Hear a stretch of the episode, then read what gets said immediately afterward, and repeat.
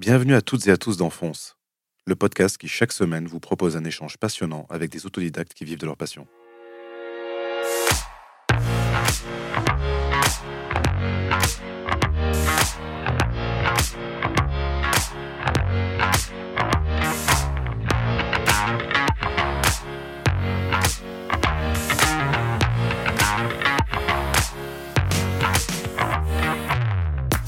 Pour ce dixième épisode, j'ai le plaisir de recevoir Guillaume Chamaillard. Passionné et entrepreneur dans l'âme, Guillaume, Alix, Fred et Benjamin ont réussi à transformer leur amour pour la bière artisanale en créant la brasserie collaborative et culturelle Maison Pipe. C'est avec humilité et lucidité que le capitaine de cette belle maison nous partage son parcours, la création et les valeurs de cette aventure collective brassicole. Bonjour Guillaume, comment vas-tu? Ça va. Tu es euh, brasseur de bière artisanale, tu es cofondateur et président de la maison Pipe, euh, fondée en, 2015 par toi et tes deux amis Alix et Fred. Je suis ravi de t'accueillir sur ce podcast car s'il y a bien une personne qui fonce, c'est toi. Avant de parler de, votre formidable aventure brassicole, euh, j'aimerais qu'on parle un petit peu de ton parcours. Tu es né en 1980, tu as grandi à Lyon. Ouais. Tu, rêvais de quoi comme métier? bien renseigné. je rêvais de quoi comme métier? Je crois que je suis pas un grand rêveur. Ok. C'est-à-dire que euh, non, mais je me fais cette réflexion-là parce que j'ai fait beaucoup de sport. Ouais. Et à un certain niveau, en tout cas en tant que jeune. Et donc j'aurais naturellement pu rêver à une, une carrière professionnelle, mais euh, j'avoue que c'était quelque chose. C'était ma passion. J'aurais rêvé euh, de le faire. Mhm. Tous les gens qui étaient dans ma situation. Et en même temps, c'est pas quelque chose que, auquel je pensais tous les matins en me rasant. bon, j'avais pas de poils, mais Enfin voilà, c'est une réflexion que je me suis souvent faite. J'ai jamais, en tout cas, je l'ai jamais verbalisé. Donc bref, donc je, je, je te mentirais euh, si je te dis je pensais vraiment à ça. Par contre, oui, c'est vrai, comme j'étais euh, dans cette euh, dans ce move là, bah, naturellement, c'était plutôt à, à, ça que ce vers quoi je me destinais. Tu as fait de, du sport au haut niveau. Tu as fait quel sport? Quand j'étais jeune, du foot. Ouais, ok. Je suis plus fan de rugby maintenant. J'assume moins maintenant ce qui est devenu ce sport, donc je le dis pas très fort. Mais ouais, ouais j'en ai fait beaucoup en tant que, en tant que jeune, centre de formation, etc. Donc c'est quelque chose, euh, naturellement, euh, quand j'étais euh, voilà, quand j'avais 18 ans, je me dirigeais plutôt vers ça. Et ensuite, entre guillemets, voyant que je n'étais pas le, prochain Zidane, j'avais, j'avais des possibilités de faire des carrières dans des divisions inférieures tout à fait honorables, euh, mais avec euh, des perspectives comme prof de sport, enfin des trucs hmm. assez, assez classiques, etc. Ce dont je me suis en fait éloigné un peu par hasard, par hasard, et en même temps, je, réfléchissant, euh, euh, je me rends compte que le dénominateur commun avec euh, ce vers quoi je me suis ensuite engagé, c'était le côté un peu compétition, et ce vers quoi je me suis engagé, c'était plus le côté entrepreneuriat. Alors c'est un terme que je trouve un petit peu trop calibré. Mmh. j'ai envie de dire porteur de projet, création de projet. En fait, c'est ça. Il y a un vrai challenge, une vraie compétition, et c'est vrai que j'ai fait un switch assez rapide euh, vers ça, et ce qui m'a donné le goût, entre guillemets, à ma, euh, ma deuxième voie, euh, parce que même si j'étais très jeune, j'étais dans cette voie à partir de l'âge de 6-7 ans, où j'ai commencé ce sport-là. Après, tu es complètement englouti par ça mmh. quand tu le fais à un niveau plus intense. Bref, et, et ensuite, je me suis en grandissant, je me suis pas dit je vais faire tel tel métier, mais je me suis dit ah, ça c'est cool et tout, et je, vais aller je vais aller vers ça. Et bref, il y a du challenge, il y a du il y a de l'enjeu, bref, il y a du piquant et ça me ça m'intéressait. Mon switch il s'est fait comme ça un peu naturellement, mais le dénominateur ouais c'était ça, ce truc à la con de compétition. Je dis à la con en même temps, ça me fait toujours rire. Voilà. À partir de quel moment tu es rentré dans le milieu du, du vin, du champagne Ça s'est fait directement? Ben en fait. Euh, c'est la suite de cette histoire-là. Euh, je, me, bah justement, euh, euh, tu sais, dans tes potes, tu as des, ce qu'on appelle la famille de cœur, donc des gens avec qui tu es très proche. Et voilà, alors maintenant, je sais que même les filles entre elles, elles s'appellent frères, donc tu vois, mais tu as un truc un peu comme ça. tu sens que des potes, c'est un peu des frères et tout. Enfin bref, donc j'en avais un à côté de moi et toute sa fille, famille, c'était une famille d'entrepreneurs. En l'occurrence, c'est mon pote Alix, avec qui j'ai monté la maison Pipe. Et c'est ça, on se connaît depuis à l'âge de 15-16 ans. Et puis à 18 ans, quand justement j'étais dans mon switch sport, autre chose, euh, j'avais ce côté-là, euh, cette vision-là de, son père, de ses oncles, euh, qui étaient dans, cet entrepreneuriat-là. Je trouvais ça assez fascinant, tu vois. Ça avait, y avait, ouais, je trouvais ça, je trouvais ça assez fascinant. C'est le mmh. bon terme, je crois. Et, et du coup, j'étais vraiment dans ce switch-là à peu près au niveau du bac, donc ça tombait bien. Et grosso modo, j'avais du coup rien préparé pour des choses très spécifiques. Je m'étais même jamais posé la question est-ce que je me verrais pompier, médecin. Euh, voilà, peut-être j'ai voulu être pilote de chasse quand j'ai vu Top Gun, mais bon, bref, tu vois, je suis jamais allé plus loin que ça, quoi. Euh, et, et, du coup, euh, je me suis dit bon, bah ouais, le commerce, je parle, je parle facilement, je, je suis à l'aise avec ça, enfin, avec la communication, pas forcément avec le fait de vendre, mais avec le fait d'échanger, d'exprimer. Et, et, du coup, je suis allé dans cette voie-là. Et comme j'étais à Bordeaux, à un moment, quand est arrivé, notamment, j'avais la possibilité d'aller en alternance, hmm. je me suis dit, euh, bah, quitte à vendre des choses, euh, je préfère vendre du vin que euh, des balais chiottes. Voilà. Et j'ai rien contre ça. Société Brossette est sûrement une très belle société. J'ai dit ça parce que je sais pas pourquoi je me souviens du nom de cette société. J'avais dû faire peut-être une étude de cas dans mon IUT, mais, mais bref, qu'importe. Et c'est parti, c'est parti là-dessus. Je pas du tout. Je, pas, en plus, je suis né à Lyon, donc euh, je ne suis pas de la famille viticole, même si à Lyon, il y a la connaît, la Bourgogne, etc. Et puis après, dans mon parcours, j'ai retrouvé Lyon et le vin, mais par justement le Beaujolais et la Bourgogne. Mais, mais c'est comme ça que je suis arrivé dans le monde, euh, dans le monde du vin, tu vois, un peu. Hmm. Un peu, euh, bah, c'est à côté, et en même temps, ça semble avoir plus de sens que. Parce que ça, c'était quelque chose qui, qui était important. Je ne veux pas faire des trucs juste pour faire les trucs. Donc, tu as travaillé pendant quelques années en tant que commercial dans, dans, dans le vin. Bah oui, c'est ça. Comme je j'étais pas, entre guillemets, j'étais un, enfin voilà, je m'étais spécialisé dans rien d'autre. Mmh. C'est-à-dire, j'avais fait un IUT de co, comme on dit, technique de commercialisation. Donc, dans cette voie-là, mais je m'étais pas spécialisé dans quelque chose de très spécifique, euh, dans l'économie, dans la finance, bref, donc c'était assez large. Et donc j'avais plus, euh, je m'étais plus dit, bon, ben, le, secteur peut être intéressant. Et c'est vrai qu'en faisant une licence en alternance dans le monde du vin, c'est là où, où j'ai commencé à me dire, ah, bah, le secteur est intéressant. Au départ, ma licence, euh, en réalité, je fais dans le marketing. Alors ça mmh. reste le même le, la même chose, mais euh, j'étais pas forcément euh, commercial. Ensuite, c'est vrai qu'il y a plus d'opportunités, et plus de possibilités. Donc, c'est comme ça que j'ai commencé en rentrant du côté de Lyon à, à prendre une fonction de commercial français export. Parce qu'en en fait, dès le départ, c'était pas, je voulais pas être vendeur pour être vendeur. Je me mmh. disais, ah bah tant qu'à faire, je peux faire ça. Et puis si je peux voyager, bah, je veux faire du commerce à l'export. Je suis pas allé vraiment plus loin. Et c'est comme ça qu'après je me suis dit, bah on est à Bordeaux, quelque chose qui est sympa et qui s'exporte bien. Euh, les baléchiottes s'exportent peut-être bien, mais bref, comme j'avais tourné cette page-là, euh, quelque chose qui s'exporte bien, c'est le vin. C'est un peu comme ça que je suis rentré dans le truc. C'est-à-dire que mon, mon délire, c'était, bon, ok, le commerce, genre, dans l'absolu, comme t'es pas Zidane, tu sais parler, tu vois, ça a l'air hmm. pas très compliqué.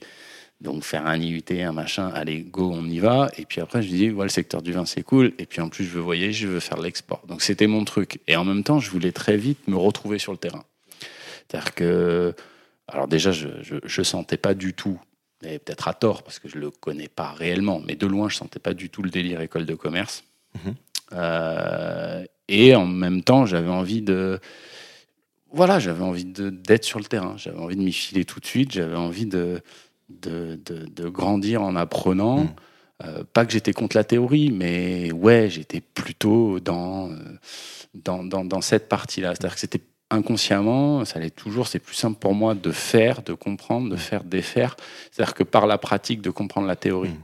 Et, c'était vraiment mon truc. Donc je voulais, je voulais, euh, bah voilà, tu vois, j'ai toujours ce truc à aller sur le terrain. Tu vois, je reste toujours un ancien sportif, mais mais du coup j'avais j'avais ce truc là. Je, je, voulais, je voulais euh, vraiment en découdre et apprendre de cette manière-là. Et ça s'est euh, et ça s'est pas mal passé. Donc j'ai tout de suite bougé parce que j'avais des contacts en Beaujolais, mhm. euh, comme j'étais de Lyon, et puis après j'ai un peu vu la Bourgogne, et puis finalement, en fait, pour des histoires de rachat d'entreprise, je me suis retrouvé avec une opportunité sur Lyon, mais d'un groupe qui était un grand groupe du Sud, qui six mois après a été racheté par un groupe champenois. Et bon, bref, je te la fais courte. Euh, je me suis retrouvé de cette expérience euh, lyonnaise post-licence en, marketing euh, à me retrouver à 28 piges, ce qu'on appelait export manager hmm. chez Pommery le groupe Franken Pommery, mais, mais ma marque à l'export, c'était surtout Pommery, et du coup, à voyager, et, et, hmm. du coup, à en fait voir la concrétisation de ce côté, je vais être sur le terrain, mm. etc. Parce que j'étais pas passé par les, on va dire le chemin classique. Je veux dire, la Champagne, c'est quand même pas, c'est un truc qui est euh, euh, assez prestigieux, assez cadré, etc. Euh, les mecs se chauffent avec leurs boutons de manchette et compagnie. Enfin, bref, c'est tout ce délire-là. Donc moi, j'arrivais un peu comme un comme un voleur, comme un bandit, mais dans un groupe qui était un peu comme ça. voilà, un, un, mec qui a monté ça, qui était un peu comme ça. Donc du coup, ça passait. Et à 28 ans, voilà, je me retrouvais dans un dans une concrétisation de ce que je m'étais dit un peu vite fait et euh, qui était assez cool. Et, voilà. Ok. Donc là, es, euh, on est à peu près en, 2008-2009. Euh, tu as créé le, site ou le réseau social Vivre le vin. C'était dans, dans, quel but et qu'est-ce que t'as apporté cette, cette expérience? Je pense que vu le podcast, il faut que je te raconte le switch. C'est-à-dire que je suis en Champagne, en mode j'ai 28 piges, j'ai un secteur, euh, on m'appelait le touriste. C'est-à-dire que j'avais un secteur, c'était un secteur de malade. Il faisait beau tout le temps, j'étais en vacances tout le temps. C'est-à-dire que j'avais l'Amérique latine, les Caraïbes et l'Europe du Sud. Ok. C'est-à-dire que euh, je faisais Brésil, Mexique, les Caraïbes, Guadeloupe, Martinique, Saint-Martin, Saint-Barth. Et puis quand j'étais en Europe, je faisais Grèce, Chypre. Et puis même d'autres trucs un peu moins ensoleillés, mais comme méga cool. Euh, la Slovénie, la Serbie, la Croatie qui peut être très jolie. Euh, même si je l'ai pas fait au beau jour, je vais pas me plaindre. Mais bref, donc j'avais un truc super cool comme ça. Et puis le champagne, c'est euh, c'est la culture française. Il y a un côté vraiment. Alors, on dit toujours Paris, romantique, machin truc, mais dans le champagne, c'est un peu ça. Oh, champagne. Ça fait partie du truc. Tout ça pour dire que quand tu vas à l'étranger, et que tu représentes le champagne, il y a vraiment un côté culturel qui est assez fort. Quoi. Mm. Je me souviens, j'avais fait un article, enfin, on avait fait un article sur Pommery, sur moi, euh, au Brésil, et c'était, c'était hallucinant. Quoi. Je m'étais retrouvé dans les, dans les pages écho euh, d'un espèce de truc, je me souviens, ça s'appelle la Foya de San Paulo une espèce de comme le Figaro, tu vois, 28 mm. feuillets et compagnie. Et dans le feuillet économique, en première page, il y avait à l'époque, c'était en 2008-2009, c'était Lula le président. Et puis juste derrière, il y avait euh, mon blaze, enfin, tu vois, ma photo mm. même, en gros. En plus, la veille, je m'étais retrouvé avec le crew Air France, enfin bref, Caipirinha et compagnie. J'avais tête en vrac, je me souviens, dans le taxi. Bref, voilà, tu veux que je te raconte, je te raconte. Euh, et du coup, je me retrouve euh, à, faire cette séance photo et le lendemain à me retrouver juste après le président brésilien et les mecs en, truc, c'est genre, il y a le directeur commercial régional de Pommery euh, qui nous fait le plaisir de sa présence au Brésil. Enfin, imagine le truc, quoi. J'ai 28 piges, on parle d'un pays qui est juste monstrueux. Et pour un truc comme ça, parce que pour eux, c'était vachement important. Bref, je te raconte cette anecdote pour te dire que j'avais vraiment la belle vie. Euh, ça, de manière euh, fictive, factice, ça me mettait dans une position que je ne méritais pas d'une certaine manière. Je restais qu'un petit commercial qui vendait ses bouteilles de, mousseux, euh, avec toute l'image qu'il y avait derrière, etc. Je faisais pas trop mal, je pense. mais, mais du coup, il y avait ça. Et, et, commençais à sentir le fait que, tu vois, ces allers-retours, les hôtels, les avions, les machins, les trucs, petit à petit, euh, je m'autofanais, quoi. Mmh. C'est-à-dire que je me reconnaissais pas trop et tout. Et donc, à un moment, crise de 2008, mmh. euh, ça commence à se tendre un petit peu. Et je sens qu'il va y avoir un remaniement. Et enfin, je le sens, je le sais, bruit de couloir, etc. Et grosso modo, je me positionne en disant, vous savez quoi, voilà, si vous me faites une enveloppe, moi j'entre à Bordeaux, ça me va.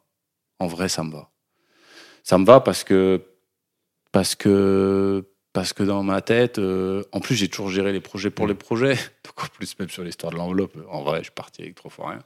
Mais comme j'avais toujours géré projet pour projet, j'avais jamais géré le salaire, l'argent et tout. Mm. Donc euh, tu vois aussi pareil, j'avais payé ma ma progression parce que en fait j'étais le mec qui avait du potentiel et puis qui coûtait pas cher quoi. Sauf que moi je voyais juste le projet, le projet, le projet et j'étais là genre c'est cool pour te raconter tout ce que je te raconte, genre à 28 piges je fais ça, genre c'est génial quoi, c'est ce que je voulais faire.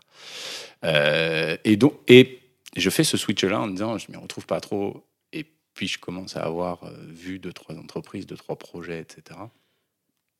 Puis, dans mon métier, rencontrer beaucoup d'entrepreneurs. Et je commence à me dire, ben, j'aimerais bien faire mon truc, quoi. Comme plein de gens qui évoluent dans, dans, dans le milieu économique. À un moment, tu dis, ben, j'ai envie de faire le truc, quoi. Tu vois, je suis pas plus con qu'un autre, j'ai envie de faire mon truc. Et donc, je vois ce que j'ai l'impression d'être une opportunité. Et, et, du coup, euh, et du coup, je rentre à Bordeaux, en fait. Je rentre à Bordeaux en disant, vas-y, c'est le moment. C'est le moment parce qu'à un moment, il faut être honnête aussi. Euh, Pôle emploi, c'est le plus gros business angel de France. Ça, c'est un pote à moi, je, je, je pique sa citation, sa punchline, mais je trouve ça tellement vrai c'est le plus gros business angel de France. C'est-à-dire que tu sais que si tu te fais au chômage, tu as 24 mois, alors ça peut-être changé, ou 23 mois, ou euh, tu touches ton chômage et tu peux monter ton truc. Ça marche pas, tu repars sur le marché du travail. Euh, donc ça, plus mes trois PKD, je me dis, allez, euh, je tente un truc. Et puis, donc je reste, je viens du monde du vin et spiritueux, donc j'essaye de monter un truc comme ça. Et c'est ce que je fais avec Vivre le vin. Et je, je me lance au départ, ce que je veux faire, c'est vraiment de la vidéo ce que je veux faire, c'est, euh, c'est je trouve que dans le monde du vin, euh, on ne sait pas assez qui est derrière la bouteille. On est trop sur la mise en avant. Et puis, tu vois, tu m'as dit que j'avais fait de la vidéo, que tu es de Bordeaux et tout ça. Donc, tous les gens qui ont fait de la vidéo et qui sont de Bordeaux se sont frottés plus ou moins à ce milieu-là, qui prend tellement de place dans notre ville. Euh, mais on ne sait pas trop qui, est derrière. Il y a trop tous les codes d'eux qui font qu'il y a toute cette armure et on ne voit pas qui est à l'intérieur. Donc je pars sur ce délire-là et en même temps, il y a Facebook qui arrive. Et en vrai, et c'est pour ça que ça n'a pas été une réussite extraordinaire, je me mélange un peu les pinceaux. Mmh. C'est-à-dire que je fais l'erreur de ne pas me spécialiser et de vouloir tout faire. Et de dire, je vais faire de la vidéo et en même temps, je vais créer. Parce que le délire de vivre là, c'est de créer un réseau social spécialisé. C'était mon choix, c'était mon pari perdu. Hmm. C'est-à-dire, euh, genre, je pense qu'il va y avoir plein de réseaux sociaux spécialisés, ça va être intéressant. Paris perdu, parce qu'aujourd'hui, on se rend compte que ben, on a des téléphones et on n'a pas 2 milliards d'applications. On aime bien qu'il y ait tout en un. Et même si on l'aime pas, hmm. même si on le critique, en vrai, on a tout en un parce que c'est pas gérable sinon. Bien sûr. Donc, c'est comme ça que s'est fait l'aventure Vivre le vin. Mais du coup, j'avais engager ce, ce switch-là, mmh. où je voulais du sens, et où je voulais entreprendre. Et en même temps, euh, tu vois, ce que je viens de te dire, ce délire entre la vidéo et les réseaux sociaux et entreprendre. Donc j'y étais presque, mais pas tout à fait. J'étais pas, j'étais pas mûr. Alors j'aime pas ce terme-là, c'est hyper relatif, mais sur mon projet entrepreneurial, euh, j'étais pas mûr dans le sens où j'étais pas encore à la bonne position. Hmm. pas encore. Enfin, c'est vraiment une histoire de c'est notre histoire ou c'est pas notre histoire. C'était pas encore mon histoire. C'était l'histoire de Facebook, c'était l'histoire de la vidéo, mais dans lequel je me suis pas fondu complètement, alors que ça m'intéressait vachement. Et du coup, j'ai fait du mythe-mythe. Et, et le, le mythe mythe, j'ai pas dit nouche nouche. le moitié moitié, tu vois, l'eau tiède, c'est pas bon. Il faut faire des choix, il faut assumer qu'on rate. Des fois, ça marche et tout ça. Mais l'eau tiède, elle restera toujours tiède, quoi. Mm. C'est-à-dire que c'est ni chaud ni froid. Et voilà. Ça, ça c'est puissant. Ça. bref, voilà. Donc du coup, je t'ai raconté mon histoire jusqu'à jusqu'à vivre le vin. Euh, comment t'as enchaîné ensuite? Tu, tu, L'histoire s'est terminée euh, progressivement Il y a eu une, une, euh, une, cassure? Non, il n'y a pas eu de cassure. Non, non, elle s'est terminée progressivement. Elle s'est délitée gentiment d'elle-même. Gentiment, peut-être pas, parce que ben, parce que parce que c'est la première, que euh, qu'il faut surtout pas mettre trop d'affect et on en met toujours trop. Euh, et puis en plus, je l'ai fait tout seul. Ouais. Donc ça s'est fait, ça pique quoi ça pique. Ça s'est fait progressivement parce qu'après j'ai revendu le site dans une boîte dans laquelle je me suis associé. J'ai fait ce qu'on appelle l'apport en nature. J'ai amené cette boîte-là euh, dans une autre boîte sur laquelle il y avait d'autres activités, dont le réseau social et dont le domaine du vin, sauf qu'il y avait du phoning, il y avait des choses comme ça dans lesquelles je me reconnaissais moins. Mais du coup, qui m'a donné une espèce de transition. Et une fois que j'ai coupé ça, donc j'avais cette autre, j'enchaînais sur cette autre aventure d'entrepreneur où j'avais deux associés. Euh, dont un que je connaissais bien. Et, et, puis ça, ça, ça s'arrête parce que je m'y retrouve pas. Quoi. Et à un moment, il y a toujours cette histoire-là de est-ce que tu t'y retrouves, est-ce que tu t'y ressens? Et s'il n'y a pas cette histoire-là, c'est une grosse erreur. C'est-à-dire qu'il faut, il faut se dire est-ce que c'est moi? Est-ce que c'est ce que j'ai envie de faire? Est-ce que c'est ce que j'ai envie d'être? C'est la chose la plus importante. Hein. c'est le fameux connais-toi toi-même, mais qui pour un entrepreneur, c'est la clé. Il faut être sincère avec ce qu'on fait, il faut être authentique. Je me fais chambrer par, euh, par, mes potes, mais je suis obligé de te la ressortir. Je pense à une phrase comme ça, j'en parle à tout le monde, euh, qui vient du livre Le Rire de Bergson, où, ce modo, il dit tout ce qui est sincère tend à l'universel. C'est-à-dire que si tu es vraiment sincère, ça va toucher d'autres gens. Donc c'est ça qu'il faut aller chercher vraiment. Et donc, à différents moments de ma vie, pro comme perso, c'est ces choses-là où j'ai senti que ça sonnait ou que ça sonnait pas. C'est un truc de Zikos aussi. Les mecs disent quand ils produisent la musique, ils disent voilà, à un moment je sens que ça sonne et je peux écouter le son plein, plein de fois. Non, tu sens que ça sonne, ça sonne pas, mais ce qui sonne pour toi sonne pas forcément pour un autre. Sentir cette, cette, musique-là, donc, à un moment, j'ai senti, senti, que c'était fini, donc stop. Ce qui se passe, stop, pour beaucoup de gens qui l'ont fait, euh, quand tu t'es usé à l'aventure entrepreneuriale, hmm. à un moment, tu te poses la question et tu fais non, mais en vrai, euh, mais le salariat, c'est le paradis. C'est-à-dire, je fais mes trucs, il y a les congés, le week-end, le vendredi, quand je m'arrête, boum, il n'y a pas d'histoire. Hmm. C'est un vrai week-end, je pense à rien d'autre. Et, et voilà. Et, bref. Et donc, naturellement, je me suis dit ça. Et puis, je la fais presque courte, si j'y arrive. Euh, dans cette phase-là, assez rapidement aussi, j'ai essayé de switcher, parce qu'en plus, je hmm. venais d'être papa pour la deuxième fois. Et tu vois, il y a un moment, il y a des trucs qui sont plus forts que toi. Tu vois, ça, j'avais beau être papa, cette responsabilité, cette prise de risque, etc. À ce moment-là, je lâche tout. Euh, je vends plus ou moins euh, ce qui me reste de vivre le vin. Je dis plus ou moins, c'est-à-dire qu'au final, dans le temps, j'y gagne pas tant que ça, euh, voire j'y perds plutôt. Puis je me retrouve dans ce délire-là. Bon, je vais repartir en mode salariat, je vais repartir en mode commerce, je vais repartir par le début. Et puis, il faut être honnête et humble. Bon, en vrai, mec, tu sais faire quoi? Bon, voilà, essaye de vendre des trucs et puis peut-être euh, va vendre des balais chiottes euh, parce que tu te l'as peut-être raconté. Donc, euh, je pars sur ça, quoi. Hmm. Et j'ai cette pression. Ma fille est née en août 2012 et je vends le site pareil à l'été 2012. Et, je tente un truc qui peut être sympa. puis finalement, ça se fait pas. Je fais un autre truc jamais, un peu désespéré. Mais c'est un copain qui me dit non, mais tu vas voir. Et puis en début d'année, fin d'année, début d'année, je fais c'est fini, c'est fini, mm. on est marre. Euh, être commercial, ça, d'une certaine manière, ça m'a toujours débecté. C'est-à-dire, je trouve que c'est si le capitalisme c'est une armée, le commercial c'est l'infanterie, c'est le fantassin quoi.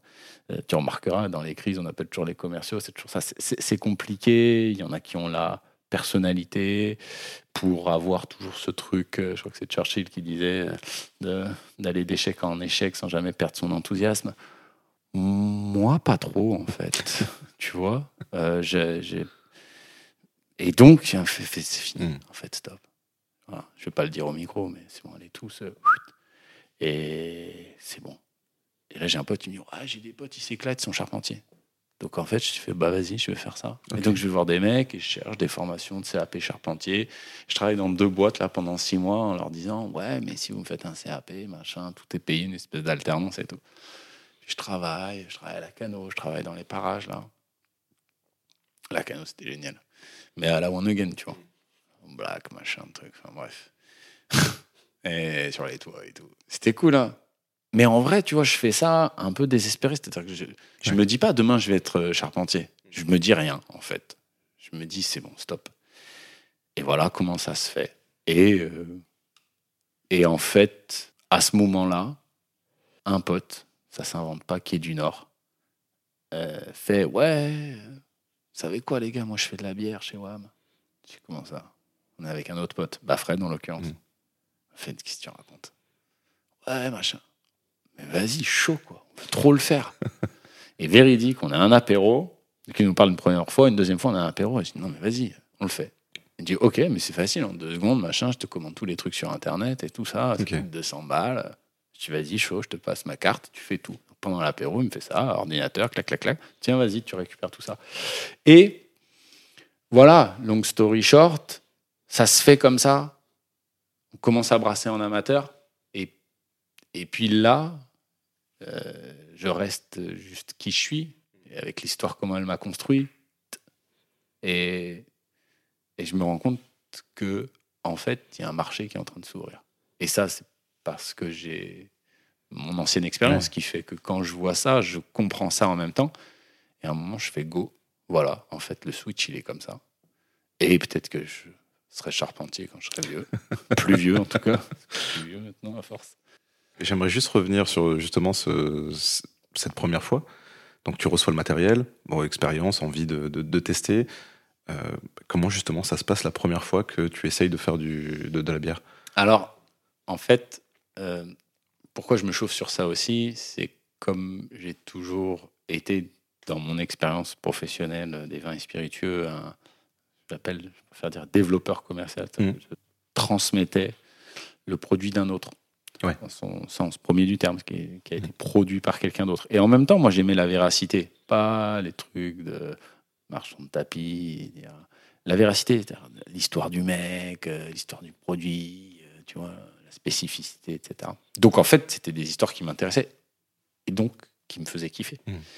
Et euh, quand j'avais 18-20 piges, je m'étais chauffé comme plein comme plein d'entre nous, je pense, en mode je teste mes rhums arrangés, je machin, je truc, je fais mes petits cocktails, tata, je voilà. Et donc moi, je suis dans une espèce de, je fais le travail de de pousser en avant le produit des autres, et donc du coup, je fantasme un petit peu leur truc parce que c'est ça aussi. J'ai l'impression que c'est ce que je trouve beau, et c'est comme ça que je dis à mes clients non mais Enfin, l'histoire, elle est dingue. Vas-y, fonce, quoi. C'est génial, on s'en fout. C'est pas juste le produit, mm. c'est l'histoire que tu dois passer. Et, et donc, en fait, sur ma première expérience, je fais, je fais. Grave de stress, je sais pas pourquoi. Je stresse, bah, je vais faire de la merde. Mais je, m'en souviens, les, veilles de mes premiers euh, brassins amateurs chez moi, j'étais attends, mais il y a ça, ça, ça. j'espérais vraiment réussir quelque chose mm. de buvable. Et bref, et quand on met en bouteille la première fois, je me retrouve avec. Euh, alors en fait, quand tu fais du brassin amateur, tu récupères des bouteilles à droite à gauche. Hmm. Euh, tu récupères des petites bouteilles, tu essaies d'enlever les étiquettes quand tu arrives, sinon, voilà, tu prends les anciennes étiquettes. Et, et puis, souvent, le mieux, c'est d'avoir des bouteilles de champagne parce que c'est des hmm. grands contenants, ça résiste à la pression et tout ça. Donc, moi, qui ai travaillé dans le champagne, je me retrouve avec euh, une bouteille de champagne dans la main, quoi. Et je fais putain. dans ma tête, je suis hyper fier. Je me dis putain, producteur d'un truc, tu vois. Et donc, il y avait cette espèce de trait d'union par la bouteille, qui en plus était une vraie bouteille de mm. champagne. J'avais mis mon petit truc dedans et tout. Et voilà. Et en fait, euh, voilà, quoi. Je, ça me parle, quoi. Mm. Ça me parle, ça me chauffe. Euh, ouais, ça me motive. Fierté. Et, et, ça, et, quand j'ai cette bouteille, mm. mais je suis grave fier. Tu vois, vraiment, quoi. J'ai ce souvenir-là euh, d'être fier et et voilà, quoi. Et de me dire, j'en ai pas assez, je voudrais le faire goûter à tout le monde et tout. C'est ça. Mais je te dis pas que c'était extraordinaire. Hein. J'étais même surpris que ce soit presque de la bière, tu vois. Non, mais en vrai, hein. c'est-à-dire que je. Ouais, je me disais, mais en, fait, je me rendais compte que, en fait, c'était possible. Hmm. Voilà. Et donc, ouais, c'est l'envie de, de, faire partager, de, de, de, faire grossir un peu ce, bah, ce, ce, kiff qui fait que bah, tu continues, que vous continuez à, à en faire un peu plus, ou au départ, ça reste un peu confidentiel, on fait juste toujours les mêmes quantités Non, je pense que on fait les trucs en mode c'est notre kiff pour mm. voir que ça existe. Et hum, après l'expérience de charpentier, c'est vrai, j'avais oublié, j'avais repris un truc de commercial dans la musique, d'enceinte, audio, etc. Et, donc je faisais ça en parallèle. Mm. Euh, et, donc le, brassin, euh, on a fait un, deux, trois, quatre, enfin bref, on a fait plusieurs, plusieurs, plusieurs, plusieurs. Et puis c'était cool, au début on était deux, j'étais avec mon pote Fred, et puis ensuite 3, 4, 5, 6, 7, 8. Puis toujours plus en plus, quoi. À chaque fois les mecs je recevais des textos, ah je peux venir avec machin, tout ça c'est cool. Donc ça finissait, il y en avait un ou deux qui brassaient, tous les autres te disaient, ah putain j'ai acheté du, du maroilles, machin, j'ai acheté la dernière bière de machin, tu, tu vois c'est cool et tout. Bref, et donc je me rends compte, il y a un truc hyper convivial. Et en parallèle, je te dis, j'ai un truc comme ça à côté. Mm où je me dis, il se passe quelque chose avec la bière. Hmm. Et j'ai ce côté-là de développeur commercial, d'entrepreneur qui est là, sous-jacent, qui, et qui jette un œil. Hmm. Alors que j'étais en mode, le salariat, c'est trop bien. tu vois Chercher ma fille à 16h le vendredi, hmm. bah, on fait le truc. Tout est pris en charge. Bref. Et, et donc, en fait, presque à mon corps défendant, l'envie d'entreprendre revient. L'envie de, de, monter un projet. Je sens le truc qui arrive. Et, et voilà. De part, j'en parle à mon pote Fred, tu vois, qui rigole et tout. Et puis j'ai mon pote Alix, qui vient d'une famille d'entrepreneurs, même si c'est un, artiste accompli maintenant, et ça passe très bien pour lui et tout ça. Il a ça. Il l'aura toujours d'ailleurs. Et lui, il se chauffe. Et lui, on n'avait rien dit, en fait. C'est-à-dire qu'il a jamais brassé de sa vie. Hein. Jamais. Hein, hmm. Et là, je me souviens, on va bouffer à l'italien, machin truc, et il se chauffe. Il me dit, ouais, je, vais en faire partie. à part me chauffer en mode, on va faire un truc et tout ça en rigolant, euh, limite, je motivais plus mon pote Fred euh, en me disant, non, mais tu te rends pas compte, mais hmm. en vrai, il y a un truc. Voilà. Il est plus pragmatique, plus prudent. Ouais, peut-être, machin, on rigole. Lui, il est DA, hmm. il est cool, il a kiff pas trop dessus. Oui, parce que lui, il est dans le graphisme, c'est ça? Ouais, carrément. Directeur artistique. Euh, à l'époque, il est dans un studio un peu plus. Euh, où il y a différents collaborateurs, ça se passe bien. Donc, tu vois ce que je veux dire? Lui, il n'en attend de rien. Lui, euh, lui, il kiffe là où il est, ce qu'il fait et tout. Ça se développe, il y a plein de projets et tout.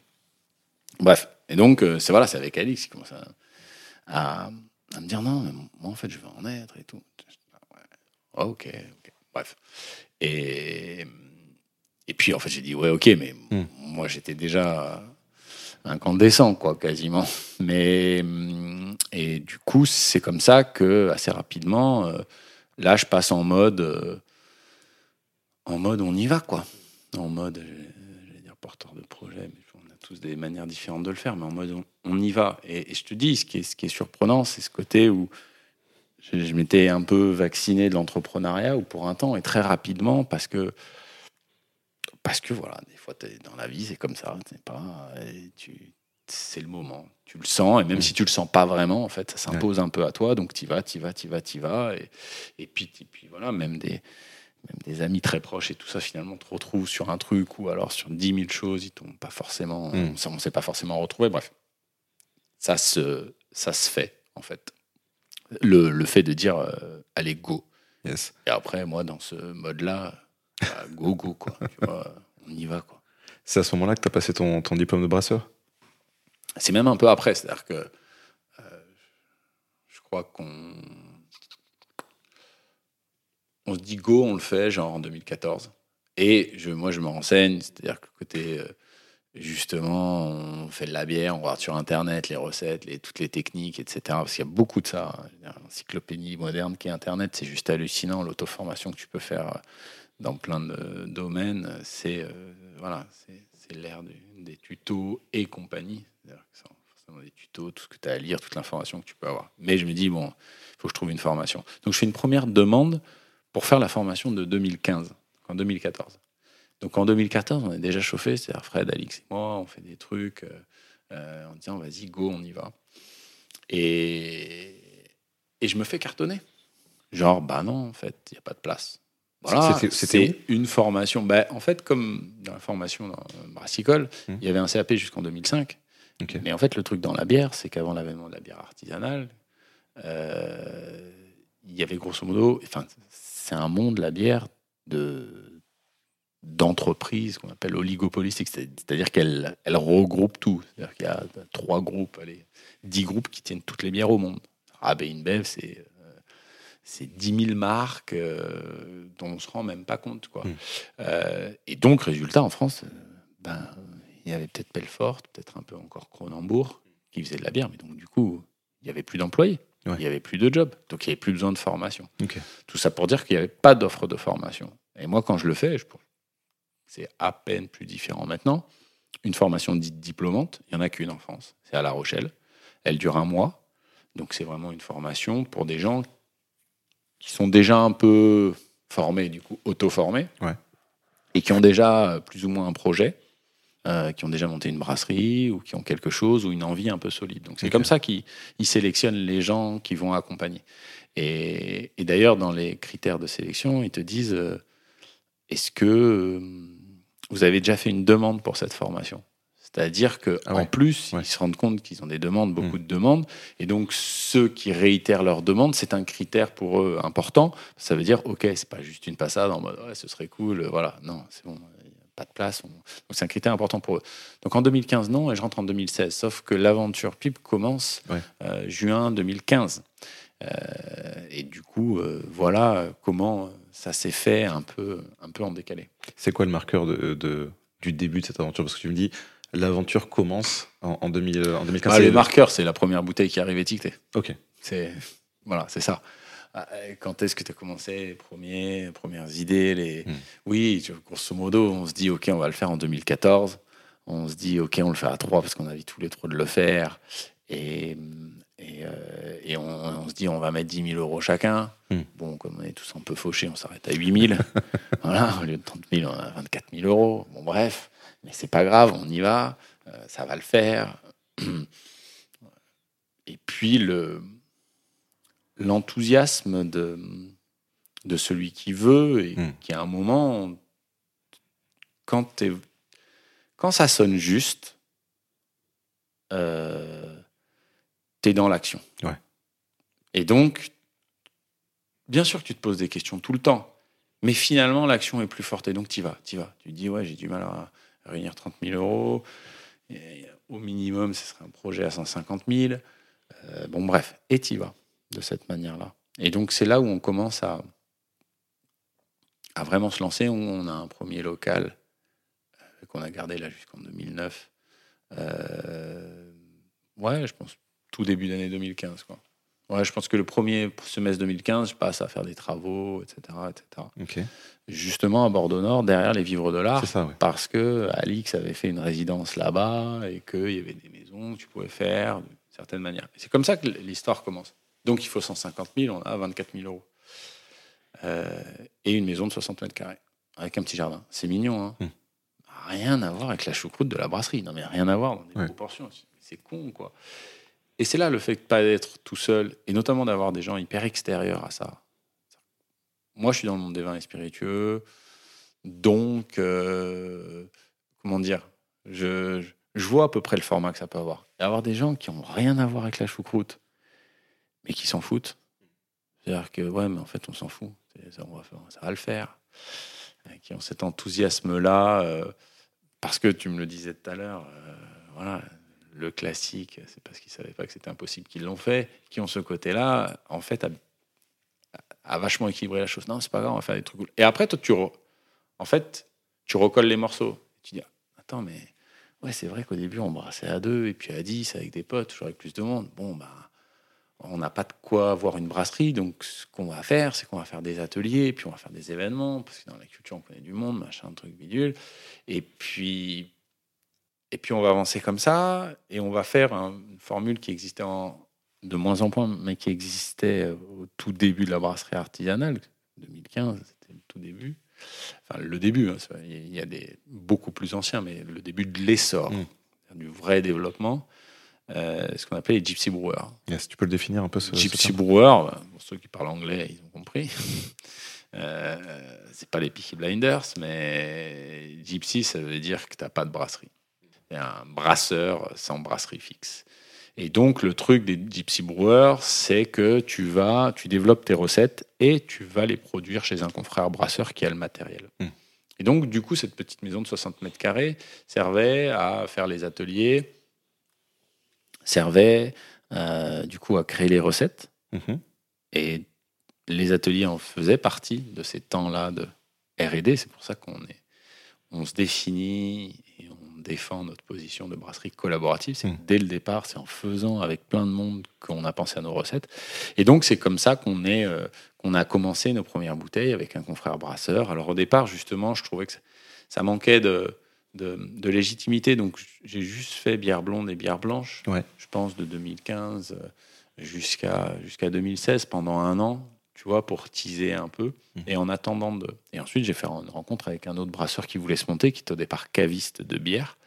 Et là, euh, on s'est lancé dans un autre délire, tu vois. Le collaboratif nous collait un peu à la peau, de colocation avec un autre brasseur. Donc de Gypsy Brewer, on était devenu brasseur colocataire. C'était quoi? C'est-à-dire qu'on partageait une brasserie. Mhm. On était coloc, on avait chacun nos fermenteurs et on partageait la salle de brassage, la ligne d'embouteillage. Donc, salle de brassage, là où on fait la bière, la ligne d'embouteillage, là où on embouteille. Hmm. Donc, grosso modo, 2015, on commence. 2016, je fais la formation de La Rochelle. Et 2017, on brasse pour la première fois euh, de A à Z dans, pas complètement notre endroit, hmm. mais notre co-endroit. Ok. Donc, juste avant de, faire cette, cette colloque, donc c'est là que vous aviez euh, fait les ateliers, fait aussi cette saison euh, culte. Ouais. Les événements. Alors, au départ, on n'avait pas encore concentré, donc on n'appelait pas ça saison culte, mais ouais, euh, ça a été quelque chose de. Euh, bah, dès le départ, fondateur, je ne sais pas si c'est le bon terme, mais on a fait dès le départ. C'est-à-dire qu'on euh, on a la première bouteille en juin et on devait la faire en juillet. Et finalement, on l'a fait le 25 août. Ouais, c'est le 25 août 2015, on fait une première soirée. D'ailleurs, c'était, c'est marrant, c'est la naissance de la première fille de Fred. Donc il n'est pas là parce que son premier enfant naît le 25 août 2015 et on fait une bête de, un bête d'événement avec, euh, avec les gars de Délicieuse Musique. On fait mhm. une délicieuse pipe. Et c'était le nom de l'événement. Et, et voilà, c'est cool quoi. L'événement prend de ouf. On a un joli jardin et tout. Il prend de ouf. C'est-à-dire que c'est un open air en mode 15-22.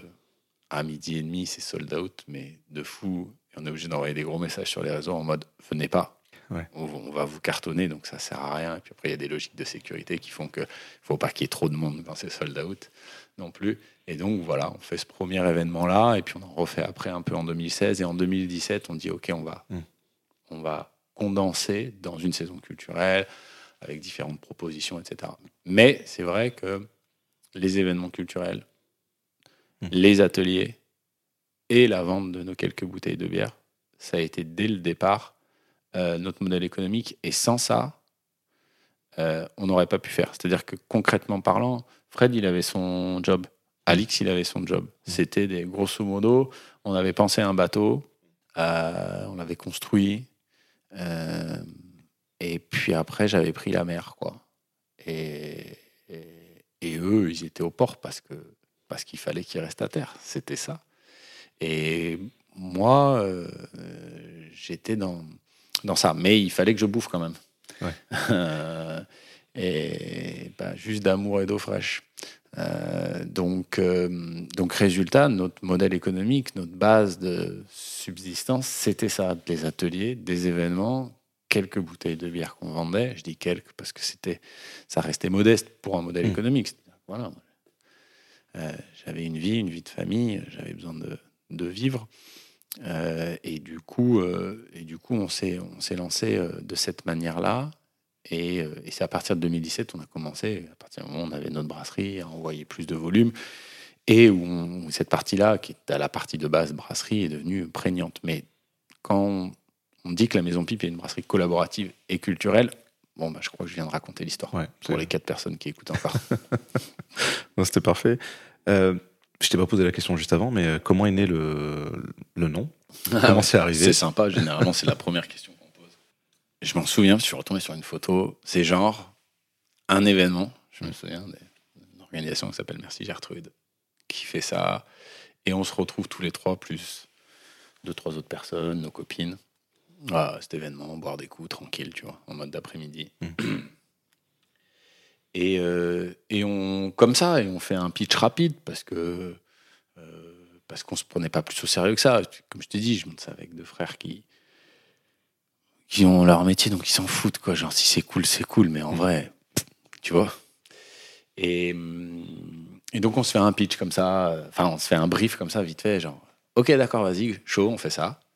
Et ce serait quoi le le nom?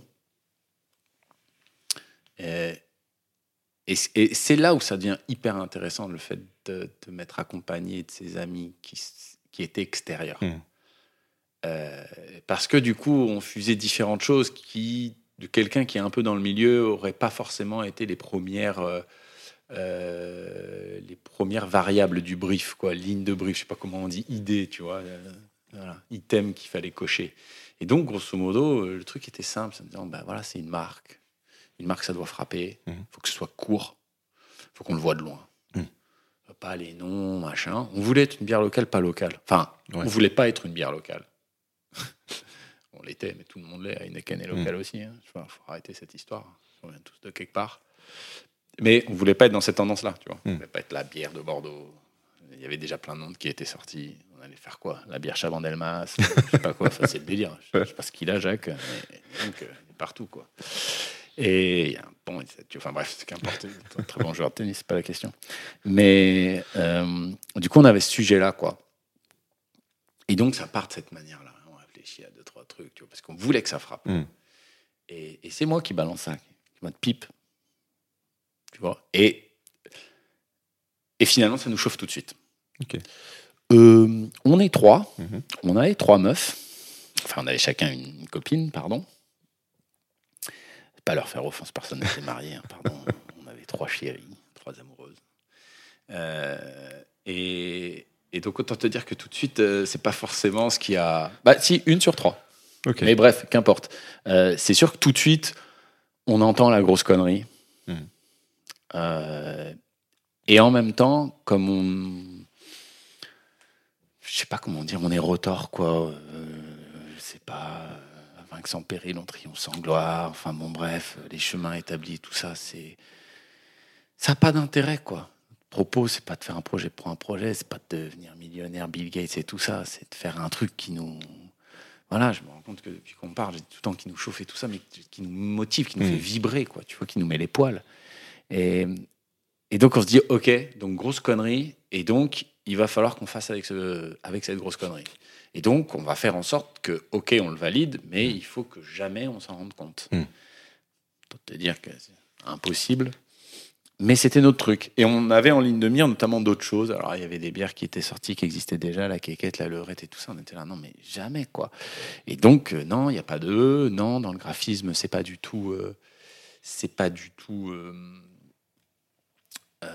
visible. Enfin, c'est pas du tout évocateur. Et puis, c'est c'est pas notre propos. Hmm. Notre propos, c'est que ça marque. Notre propos, c'est un, propos, euh, comment dire, euh, euh, à la Magritte, quoi. Ceci n'est pas une pipe. Et, en même temps, je me souviens de cette discussion où, je, dis à mes potes, je dis, ouais, ok, donc faut faire ça. Donc il faut, qu'on joue sur le côté Magritte. Et tous les deux, ils me disent, non, non hmm. plus, surtout pas. Dégage avec ton idée de merde. Vraiment, il me dit ça. Et moi, je m'étais chauffé pendant deux jours avant. J'étais là, bah, j'ai trouvé le truc. Waouh, c'est puissant, tu vois. Et eux, direct, ils me disent, dégage. Voilà. Et donc, bref. Mais il y avait, ce côté-là, cette espèce de, t'entends ça, mais c'est pas ça, c'est dans ta hmm. tête. Moi, j'ai jamais dit ça. Il y a un, acronyme, c'est une pression imparfaitement parfaite qu'on définit après. Je définis, voilà, on, va jouer, on va jouer sur ça, cet oxymore euh, et, euh, et, qui a du sens et on va toujours prendre ce contre-pied et en même temps, ouais, tu vas te hmm. souvenir, quoi. Et tu vas te souvenir. Donc, c'est un peu comme ça qu'on s'est fait. C'est à la fois une grande force et un putain de désavantage. tu vois? Mais, mais voilà, c'est notre histoire. Je la changerai pas. Hmm. Mais le nombre de fois où, euh, où elle m'a saoulé, euh, où j'ai voulu l'édulcorer ou l'adoucir et tout ça, c'est euh, innombrable parce que parce qu'il faut du temps, il faut que ça rentre euh, hmm. pour que les gens comprennent que. Mais en même temps, je trouvais ça hyper intéressant de se dire, en fait, non, c'est pas une blague. Hmm. En fait, en fait, si peut-être, mais tu t'arrêtes là. Ok, ouvre la première porte. Ah, il y en a une autre. Ah, il y en a une autre. Ah, il y en a une autre. Et ça, hmm. ça me fait kiffer. Toi, tu crois que je te vends une bière en disant nanani, nana. Non, non, non, c'est pas du tout ce que je fais. Regarde l'histoire. Je ne peux pas la regarder, c'est pas grave. Regarde l'histoire. Si tu regardes l'histoire, si tu l'écoutes, etc., tu ah, ça peut être intéressant. Tu peux pas la trouver inintéressante, mais ça peut être intéressant. Ah, il y a des ateliers. Ah, il y a des événements. Ah, il y a ci. Ah, il y a ça. Voilà ce qu'ils font. Mais euh, d'une certaine manière, ça nous a ostracisés. Même dans le milieu brassicole, en mode genre, tu peux pas l'appeler comme ça. Alors, déjà, la phrase, tu peux pas. Moi, ça me. comment ça motive, mais laisse tomber. Et du coup, et ça nous ressemblait aussi. Mm. Et notamment, c'est l'ADN de notre marque. C'est pas que moi. Alors mm. là, je te réponds, et puis on en avait parlé la dernière fois. Oui, je suis parti seul en mer. Oui, c'est mon passé qui fait que je suis l'instigateur de l'idée. Mm. Euh, j'en suis à la tête, je suis le patron. Plus ça grossit, en plus, plus tout seul parce que parce qu'il y a 10 000 sujets et que les trois trucs qu'on avait à discuter avant, bah, on pouvait faire un point tous les 15 jours, ça passait. Et encore, on n'y arrivait jamais. Donc, c'était toutes les 8 semaines. Donc, en attendant, je faisais le truc. Et, mais là, c'est un peu plus frais. Mais notre ADN, il est comme ça. Et c'est ça qui a fait que, justement, euh, euh, on a créé ce truc un peu différent. C'est-à-dire pas 100% dans ce qu'on devrait être. Et moi, je trouve ça euh, hyper riche et génial. Et, et du coup, euh, voilà quoi. C'est. Euh, oui, bien sûr. C'est moi qui ai développé le projet, qui le gère, mais pas tout seul. Et merci à mes potes. C'est-à-dire que ce projet ne serait pas là si c'était que moi. Ça, c'est sûr et certain. C'est vrai que le quotidien fait que c'est moi le patron. enfin, c'est moi qui. le leader. Euh, et que plus ça va, et moins Alix et Fred sont présents, mais c'est quasiment proportionnel. Mais sans eux, il n'y a rien. Et, et du coup, euh, du coup c'est toute la difficulté de, du jeu on, hmm. qui n'en est pas une d'ailleurs, mais euh, quand tu m'as contacté, où j'étais à la fois gêné et, en te disant, par contre, oui, c'est vrai que je suis le seul à hmm. avoir toutes les clés de pourquoi, comment. Justement, en parlant des, des clés, on a parlé du nom, mais euh, on n'a pas encore parlé de la, de la bière. Quel est c'est quoi le style pipe, justement? Alors, déjà, euh, je pense qu'il faut définir le style bière artisanale. Hmm? C'est quoi le style bière artisanale? Le craft beer, c'est juste la traduction anglo-saxonne, mais qui est plus cool, c'est clair, de bière artisanale. Mais le principe de la bière artisanale par rapport à la bière industrielle, c'est la diversité. Mmh. Une Heineken, c'est de la blonde. Voilà. Et puis, il bataille pas. Hein. Euh, Guinness, ils essayent de batailler, mais Guinness, c'est une bière brune. Hmm. ils essayent de batailler, je dis ça dans le sens où ils essaient de faire une IPA, machin, mais ça ne prend pas. Guinness, c'est de la brune. Une bière artisanale, c'est 10 bières différentes.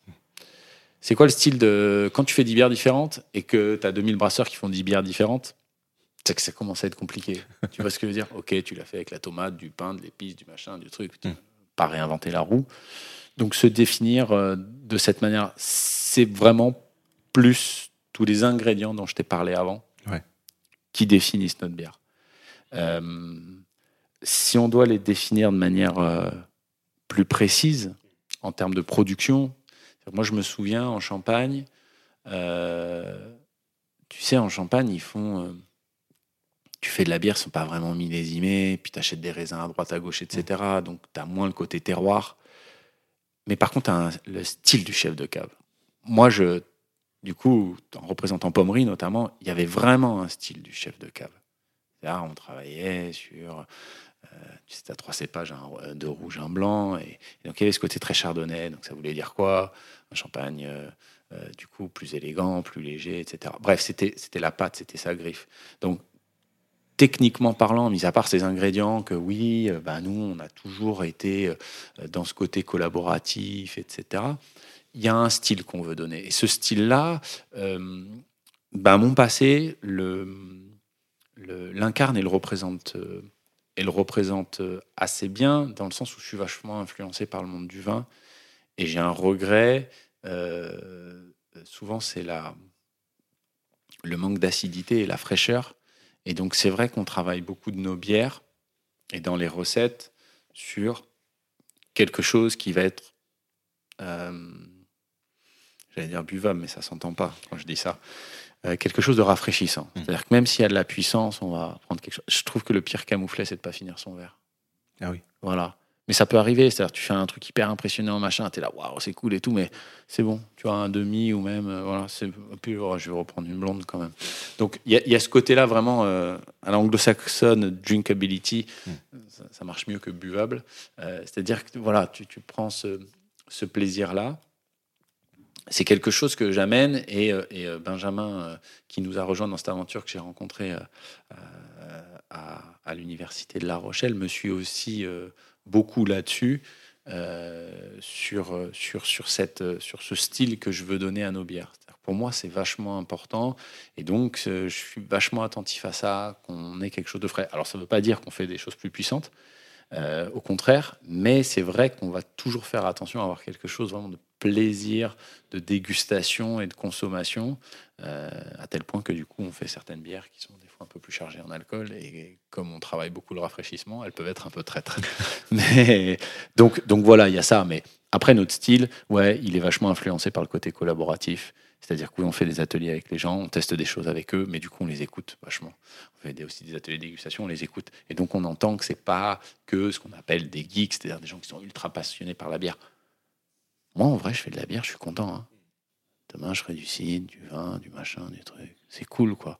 C'est le principe de la consommation, c'est ce temps culturel de convivialité qui me fait kiffer. C'est pour ça que je fais des événements aussi. Hein, tu vois, c'est pour ça que, que échanger avec les gens, transmettre en mode vulgarisation de ça, je trouve ça cool. Et donc, en fait, ma seule vie, c'est pas la bière. Les mecs dont c'est ça, bon, très bien, ok. Bon, il y a peut-être d'autres choses. Pareil, ceux qui se prennent pour des Michel-Ange, soyons un peu humbles. C'est des céréales et de l'eau. On fait des trucs un peu cool et tout. Mais pareil, oui, il y a 10 000 autres bières qui sont très bonnes. Et puis, voilà, la dynamique des réputations, de, ah machin, ça va, c'est bon. C'est de l'eau et des céréales. Donc, euh, tu vois, non, non, non, t'es pas le Michel-Ange. Euh, du houblon ou de la céréale, en tout cas, j'y crois pas. Il y a des gens qui aiment se chauffer comme ça, mais c'est des collectionneurs et tout, ce dont je suis pas. je suis un épicurien, genre, Ok, je ferme les yeux, je goûte, c'est bon, j'aime, j'aime pas. Voilà. Grosse puissance de, des commentaires de dégustation, mais qui, in fine, est le seul vrai juge de paix. Donc euh, oui, on a toute cette manière de faire euh, et euh, qui, qui, mais qui se recoupent. Mmh. C'est-à-dire que si je fais ces ateliers, si j'ai ce plaisir-là à échanger avec les gens, fait que bah, quand je fais des bières, je ne fais pas que des bières pour moi. Et, donc, du coup, ben, euh, je cherche l'accessibilité et en même temps, je veux amener les gens vers des choses différentes. Donc, j'ai des signatures euh, de produits un petit peu, euh, voilà, à contre-pied, hyper surprenantes, genre oublie que c'est ça, goûte, juste tu me dis j'aime, j'aime pas. Et ça, c'est un truc que j'adore faire. Donc, dans ma gamme, j'ai des produits comme ça. Il y a une grosse, grosse partie, comme tu le disais, qui vient de, ces ateliers. Donc, c'est une, une, forme aussi, euh, peut-être la meilleure forme de recherche et développement, de, le, fameux RD. Euh, vous avez vu beaucoup de monde passer depuis le temps. Est-ce qu'il y a eu des, des, histoires marquantes, des belles histoires qui sont euh, en dehors juste de, de faire des, des, super bières ou des bières qui plaisent, est-ce qu'il y a eu des belles histoires à raconter euh, par rapport à ces gens que vous avez rencontrés dans ces, dans ces ateliers? Il y, a, eu plein d'histoires. Euh, pas te raconter des histoires, ça serait plus marquant, mais je t'avais prévenu. J'ai des histoires, mais dans le détail, oui, oui, on a fait des. Ouais, on a fait des rencontres sympas. Alors, déjà, euh, je dis, je vais pas te raconter d'histoire, c'est-à-dire que c'est de la RD, mais la RD, elle est tout le temps. Ça, tu me fais goûter. Euh, euh, un pétillant naturel ou un truc comme ça, je dis attends, mais si on fait ça, ça, ça, voilà, je vais faire des tests avec un atelier, je vais me donner des idées. C'est en fait ça construit notre base d'expérience, notre empirisme qui fait qu'à un moment, voilà la recette qu'on va faire. Et j'assume le fait que sur les recettes, euh, oui, c'est vrai que je, donne, euh, tu vois, mon avis final, le final cut, parce que j'ai besoin que ça nous ressemble, parce que je, j'incarne le dénominateur commun. Et en même temps, euh, euh, tous les gars de l'équipe, et notamment dans la prod, euh, je les implique, je les encourage, etc. Mais bref, on garde ça. Donc c'est-à-dire que de l'équipe de prod jusqu'à tous les ateliers, en fait, c'est quelque chose d'assez collectif. Mmh. Et après, oui, il y a quand même une décision pour garder un style, ou en tout cas, tant que tant que je suis là à la tête de cette aventure, j'ai besoin de m'y retrouver aussi. Ça fait partie de, du truc. Euh, voilà, je me donne tellement que j'ai envie de m'y retrouver. Mmh. C'est pas un fait établi. Demain, je lèverai peut-être le pied et euh, je me fais surprendre par euh, plein de tests, que ce soit des gars de mon équipe ou, ou d'autres personnes. Donc, déjà, ça, c'est le. Ça, c'est la première des, des choses. C'est pas si évident que ça. C'est voilà, une somme de choses qui nous amène à la création des recettes, même si on a un process en place, etc. Je laisse les gens aller sur, sur notre site internet. Mais euh, pour répondre à ta deuxième question, ouais, des histoires marquantes et rigolotes. Oui, on a des gens qui. Moi, j'ai, d'un mec qui est passé en atelier et qui est devenu brasseur. Au départ, il a commencé en atelier. On reçoit aussi, outre les ateliers, pas mal de stagiaires. Mmh. Euh, parce que c'est un métier qui, euh, qui intéresse, parce que je pense qu'il y a pas mal d'attrait dans le sens euh, bah, retour au produit, authenticité. Euh.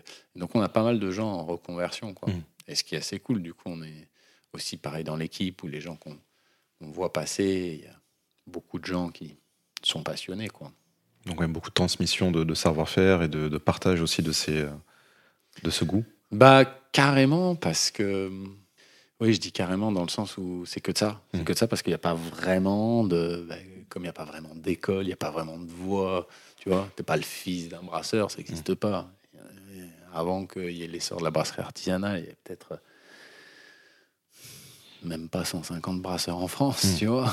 Et, et, donc, il y a eu cette espèce de cut qui fait que, bah ouais, tout est à voir. Donc, donc tu échanges. Alors, j'ai marqué un temps d'arrêt au départ parce que j'ai l'impression que c'est quelque chose qui est vrai dans tout un tas de domaines. C'est-à-dire que, à travers tes podcasts, mais même à travers une conversation, tu, vois, un mot, une phrase, tu vas te retenir de quelqu'un que tu connais ou que tu connais pas, la première fois que tu vois, et qui va te marquer, et que tu vas retranscrire. Et, c'est euh, c'est cette histoire-là qui, qui, qui, est souvent vraie, hein, se construit de ses pères.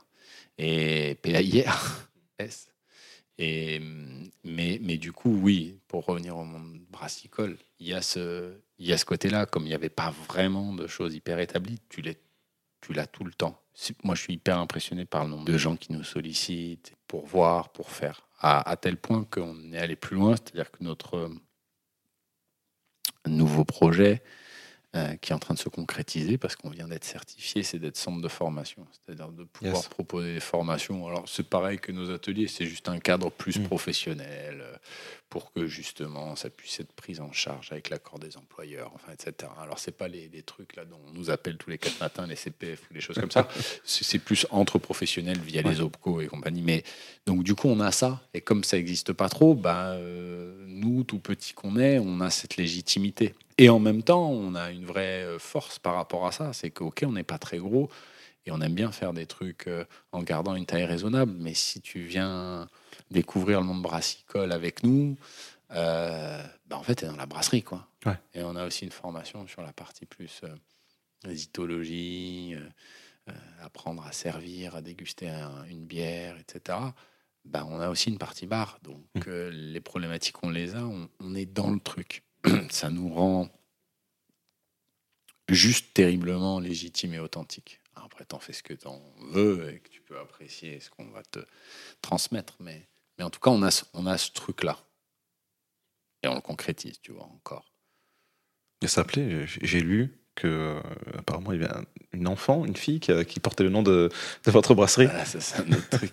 ouais, bah alors ça c'est un, ça c'est un délire. Euh, c'est que les gens bloquent, mais en fait, il faut qu'ils s'ouvrent. Euh, pipe en anglais, ça veut dire raisin. Pipe aux Pays-Bas, c'est un prénom hyper, hyper répandu. Et euh, l'été dernier, je vois une famille qui arrive d'Hollandais. Voilà, comme une famille de Hollandais. Blond aux yeux bleus, etc. Et euh, trois petits, les deux parents et trois petits qui revenaient de, je sais plus, de vacances, des Landes et tout ça. Il m'explique qu'en fait, ils, avaient déjà envoyé un mail et je crois qu'on leur avait envoyé des trucs, des sous-bocs, enfin des conneries. Et, et il m'explique, euh, ou, non, on l'avait peut-être pas fait, il nous a demandé s'il pouvait acheter de notre bière aux Pays-Bas. Bref, il nous explique que leur fille s'appelle Pipe et que du coup, en fait, ils sont passionnés du Sud-Ouest et euh, ils ont appelé leurs trois euh, enfants avec euh, des références au Sud-Ouest. Et ils adoraient le prénom Pipe et ils ont cherché sur Internet, ils se sont rendus compte qu'il y avait une brasserie. Ils ont dit, bah, allez, go, feu. Quoi. Et donc ils viennent, machin. Et donc c'était assez, assez surréaliste. C'est très rigolo. Mais après, faut pas se prendre pour, pour un autre. C'est, ça, ça fait partie des plaisirs, ou en tout cas, ça fait partie des conséquences du développement d'un projet qui sort juste de ta tête, ou de ta cuisine, ou de ton cercle d'amis. C'est-à-dire que après, oui, ça peut, ça peut toucher des gens. Donc oui, tu peux avoir un stagiaire qui, qui en fait son métier, tu peux avoir des gens qui s'inspirent de ça, ou en tout cas qui trouvent la, la, la raison finale pour décider du prénom de leur enfant. Tu peux c'est parce que tu partages, quoi. Et mm. tu partages plus large, en fait. Donc, il y a peut-être des gens qui se sont rencontrés sur un de nos événements et qui vont se marier, faire une famille, euh, en mode cool, peut-être en mode glauque aussi, je sais pas. Mais tu vois, ça fait partie du truc. C'est-à-dire que tu. Euh, bah, tu partages. Mm. Ouais, tu élargis, tu t'ouvres, tu entres un peu plus dans le domaine public. Quoi. Donc, voilà. Dans le bon côté, il peut y avoir des mauvais mmh. côtés aussi. En, parlant de, professionnalisation, de grossir, L'année 2020, ça a été une année un peu particulière pour vous, parce que, bon, bien sûr, pour nous, il y a eu la, pandémie. mais vous avez aussi déménagé. vous êtes passé de la, brasserie partagée à une brasserie seule et à, taille encore plus, plus, plus grosse sur, sur la ville de Bègle. Tu peux me parler un petit peu de justement de ce déménagement de ce que ça a apporté dans, dans votre développement? Bah Pour faire le point, business, euh, business développement, euh, entrepreneuriat, on va dire, création de projet. On part, on a euh, trois flushs. Ça paye les consommables, on va dire. On investit en réalité dans pas grand-chose. et voilà, on se montre comme ça. Et puis si on va en colloque, c'est parce qu'on n'a toujours pas les fonds. Et puis il faut qu'on prouve. Et encore une fois, un peu, tu vois, ça me fait penser à ce que je te racontais tout à l'heure sur mon envie quand je je faisais mes études d'être sur le terrain, en fait, tu veux prouver de cette manière-là. Bref, quand on fait ce contrat de coloc, on se dit, bon, on se donne trois ans. On se donne trois ans, c'est un tremplin pour eux, pour nous. Hmm. Et, et, donc, du coup, dans ce, dans ce tremplin, euh, bah, la deadline, c'est fin 2019. Et on n'a toujours pas plus d'argent. C'est-à-dire que bah, on grossit, on a plus de charges. Euh, je suis plus tout seul, on est deux, deux et demi, trois. Euh, et donc ça s'équilibre, mais c'est pas avec les résultats faméliques qu'on fait que euh, on peut on peut investir dans une brasserie quoi. Donc ça veut dire qu'il faut chercher de l'argent. Mais on commence à avoir une histoire. On commence à avoir une histoire. On commence à avoir quelque chose à raconter. Et des gens qui peuvent vouloir s'inscrire dans cette histoire. Et puis vous aviez à ce moment-là, vous avez déjà eu des, des récompenses, euh, des médailles dans les salons, des choses comme ça, un petit peu de. Ça, je vais te dire, tu le fais dans ta cuisine, tu l'envoies, en vrai, tu peux passer. Ok. Tu vois, il faut 2000 brasseurs fois 10 bières, il y a 20 000 bières hmm. à la louche, voire plus. Euh, et il y a pas mal de récompenses. Tu vois, c'est pas ultra, c'est pas, il n'y a pas une médaille d'or pour une personne. Non, c'est, il y a différents styles, il y a plusieurs médailles qui sont données. Donc, je minimise pas ce qu'on fait, je minimise pas les récompenses qu'on met confrères, mais on est beaucoup à avoir des récompenses. Et, et, donc, euh, c'est pas ça qui fait qu'on est l'élu, quoi. On n'est pas Matrix. Et du coup, non, c'est un truc très concret. C'est-à-dire qu'on a quelque chose à raconter, on a un sujet, mais il faut amener des gens, quoi. Et en fait, c'est. Là, pour le coup, c'est manichéen, quoi. C'est-à-dire, soit on trouve de l'argent, soit l'histoire, elle s'arrête. Ah oui. Tout simplement. Ok. Il faut. aller en bricolant, il faut 600, 700 000 euros. En étant plus large, il faut un million. On a toujours euh, rien. Je pense que si on, a fait 10 000 ou 14 000 de résultats nets euh, sur le, l'exercice, le dernier exercice, euh, on n'a pas grand-chose. quoi. Donc, donc, faut aller chercher ça, quoi. Hmm. Et donc, on le fait. Tu vois, on le trouve. Et, du coup, on boucle ce financement, moitié par des nouveaux associés, moitié par la banque, et, on, trouve un nouveau local. clairement, le plus difficile, c'était de trouver l'argent. Et donc, on trouve un nouveau local, euh, et on s'installe à la fin de notre bail de colloque, au 30 novembre 2019. On s'installe en décembre 2019 à Bègle. C'est ça notre truc. Ah, on avait déjà dans cette idée euh, sur ce déménagement très simple. Euh, ben nous à l'époque c'est qu'on avait la brasserie qu'on partageait et puis à 800 mètres plus loin on avait toujours notre petite maison et les jardins pour les événements etc. Mais notre idée c'était de tout rassembler, de le matérialiser par une verrière ou la partie bar réceptive euh, où on pourrait faire des événements. ben séparer la brasserie, la partie vraiment production d'une verrière, ce qu'on a réussi à faire du coup, fin 2019, début 2020, on lance les travaux, on attend les premières cuves. Euh, et, puis, euh, et puis la pandémie arrive. Mmh. Mais nous, on est en plein dans les travaux. Quoi. Donc finalement, on se retrouve notamment avec Benjamin. À, euh, pendant la pandémie, tous les jours, on était à la brasserie, on montait les trucs. Alors, autant te dire que du coup, on se retrouve un peu tout seul sur, sur différents sujets, mais on monte la brasserie comme ça. Quoi. Et en réalité, pour nous, c'est une chance. Bon, déjà, parce que j'aime bien toujours voir le verre à moitié plein. Sinon, enfin, je le vois à, moitié vite, ça ne fait pas avancer. Quoi. Mm. Et donc, moi, j'aime à croire que c'est bien tombé.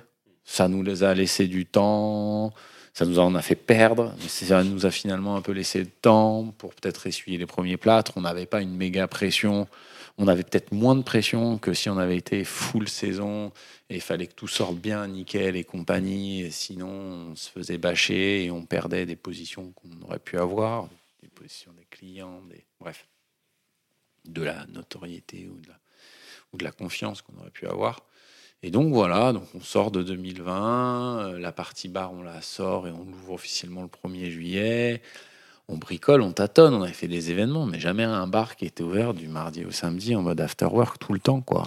Donc on essaye à plein de points de vue. Donc on passe 2020 et 2021 euh, finalement pas si mal. Quoi. Ça nous permet de nous chauffer. Et puis après, il faut être honnête. Il y a eu les vases communicants, mmh. notamment pour les producteurs d'alcool. C'est-à-dire que pendant la pandémie, je pense pas que ça a été le moment où les gens ont moins consommé d'alcool. Mhm. Et donc, ce qu'ils consommaient pas dans les bars, ils les trouvaient dans, chez les cavistes, etc. Donc, on a quand même bossé et bricolé. 2020, c'est vrai, un peu, on montait un petit peu pour plein de raisons. 2021, mhm. mine de rien, le confinement a duré jusqu'au 19 mai encore. On a, on a pas mal travaillé. Quoi. Tu dis que vous, vous travaillez de manière euh, collaborative, ça, ça a toujours été, enfin, c'est l'ADN de votre euh, bah, de votre maison. Euh, il y a eu l'arrivée de, Benjamin, qui, est votre lead brewer. Vous êtes maintenant donc quatre associés principaux Ouais, ouais, principaux. On est beaucoup d'associés. ma, question, en gros, c'était. Une bonne dizaine. Mais... Ma question, c'était comment vous répartissez les rôles C'est quoi l'organigramme? Non, non, mais c'est ça. C'est ça. Mais comme on est plus maintenant, c'est la, question est légitime. C'est-à-dire qu'au départ, voilà, trois potes. Hmm. On est trois potes, machin, tu fais ta vie, machin, truc. Très cool, quoi. Moi, j'ai la chance d'avoir deux potes qui me font grave confiance euh, parce que je porte le projet, et donc du coup, leurs économies, pour me lancer. Hmm. Et, mais du coup, en permanent, tous les jours, je suis tout seul, et c'est comme ça, c'est pas de... Euh, c'est la vie, c'est ils ont leur activité, etc. Voilà. Et puis c'est bien défini, c'est très bien. Je te dis, ils ont déjà investi à plein niveau. Et puis Bref, on échange beaucoup euh, dessus, mais, euh, mais en réalité, il y a un premier vrai virage. Quand je rencontre Benjamin à la formation de brasseur, et puis euh, dure un mois, et puis je sais pas, je crois la troisième ou quatrième semaine, grosso modo, je dis, c'est quoi ton projet à Bordeaux? Hmm. Je dis, plus on est de fou, plus on rit. Si tu veux, soit tu batailles dans ton coin, soit tu nous rejoins. Moi, je préfère avoir un peu un truc cool et qui grossit que tout de rien. Voilà. mais ça a l'air con à dire, mais les gens, des fois, ils, hmm. bref, ils peuvent avoir d'autres perceptions. Donc je lui dis naturellement. Et grosso modo, il commence à venir de temps en temps, brasser avec moi en mode test, etc. Parce que tous les jours, moi, j'étais là. Et donc, du coup, on faisait des tests, outre les ateliers et compagnie. Et il vient officiellement euh, fin 2016. Officiellement fin 2016. En réalité, officiellement, fin 2016, on devient une société, une SARL. D'accord. Avant, on, garde le côté assaut. Tu vois Hop, on ne paye pas pour voir. On avance petit à petit. Et, euh, et, donc là, il nous rejoint. Et donc, là, j'ai un collègue. Ok. non, mais tu vois, les notions d'associé de machin, j'ai un collègue. Hmm. Et donc, là ça, là, ça change. Là, ça change beaucoup. Donc, c'est vrai qu'au quotidien, euh, euh on est les, deux associés permanents. C'est surtout ça. Il y a deux associés permanents. Il y a deux cofondateurs qui sont extérieurs. Et j'ai derrière, j'ai cinq euh, autres partenaires qu'on va mettre à différents niveaux de la qualification de sleeping partners. Mmh. J'en ai avec qui je suis en contact régulier sur différents sujets. Il y en a avec qui je ne les ai pas du tout. Mmh. Euh, mais la réalité, elle est, elle est autour de ça. Quoi. Euh, et, dans mes associés cofondateurs, ouais, ça reste des frères de cœur. Donc, dans, sur différents sujets, je vais avoir une discussion avec l'un ou l'autre qui sont, voilà, de manière informelle, mon conseil stratégique ultime, quoi. Mmh. Et que j'aurais d'une certaine manière avec eux et moi avec Benjamin. C'est-à-dire que, voilà, et fondateur et le permanent, mais oui, le noyau dur, c'est quand même les quatre, vu d'une certaine manière. Et permanent, c'est les deux. Et voilà, grosso modo, quelle est notre organisation, sachant que dans l'équipe aujourd'hui, j'anticipe peut-être ta question d'après, mais elle semble logique. C'est-à-dire, dans l'équipe aujourd'hui, on est, si je dis pas de bêtises, 8. Mhm. C'est-à-dire qu'à la prod, ah oui, parce que tu disais leading brewer, euh, à la prod, celui qui s'occupe de la prod, le patron de la prod, c'est Benjamin. Mhm. Et il travaille avec Simon et Alex, qui sont trois à la prod. J'ai deux personnes au commerce, plus Clémence, mon assistante, mhm. euh, plus une personne au bar. Et avec moi, ça fait huit. Euh, j'ai toujours bien aimé, même quand j'avais enfin, quand j'avais 18 ans, j'ai une expérience en restauration à Londres.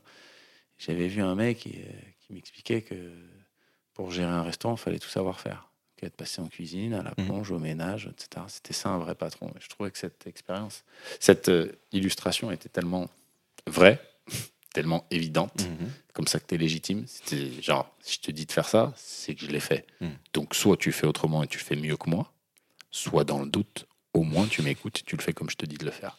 Ça, c'est une autorité naturelle, pas pour être autoritaire, mais qui amène quelque chose et qui fait avancer un projet. Et donc, j'ai je te raconte ça parce que j'ai cette espèce de fantasme où, si moi, dans ma position, je dois savoir tout faire et je fais tout et je peux me substituer à tout le monde, mmh. grosso modo, comme je l'ai fait tout au début, je ne fais que passer et transmettre des choses que j'ai faites et je donne ces responsabilités-là. Mais j'aime l'idée que inversement, celui de la prod puisse faire un peu de commerce ou des choses comme ça. Voilà. Et, donc, euh, le patron de la prod, c'est Binge, parce que c'est vrai que pour des raisons perso, etc., euh, de temps d'investissement et même de profil et compagnie, et puis ouais, de l'historique, euh, il ne fait que la prod. Mhm.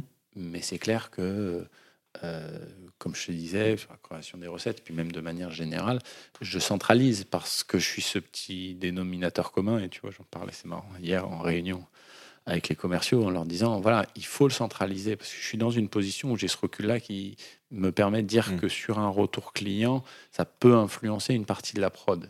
Et si vous êtes isolé dans votre coin. Et donc, comme j'essaie qu'il soit pas isolé, des fois, j'essaie de faire des, des crosses. Alors, en se développant, c'est de. des crosses, c'est-à-dire que tu puisses changer euh, d'un poste à l'autre et tout comprendre. Et toi aussi, euh, euh, en plus, je trouve qu'humainement parlant, c'est mieux de savoir ce qui fait ton collègue. Mm.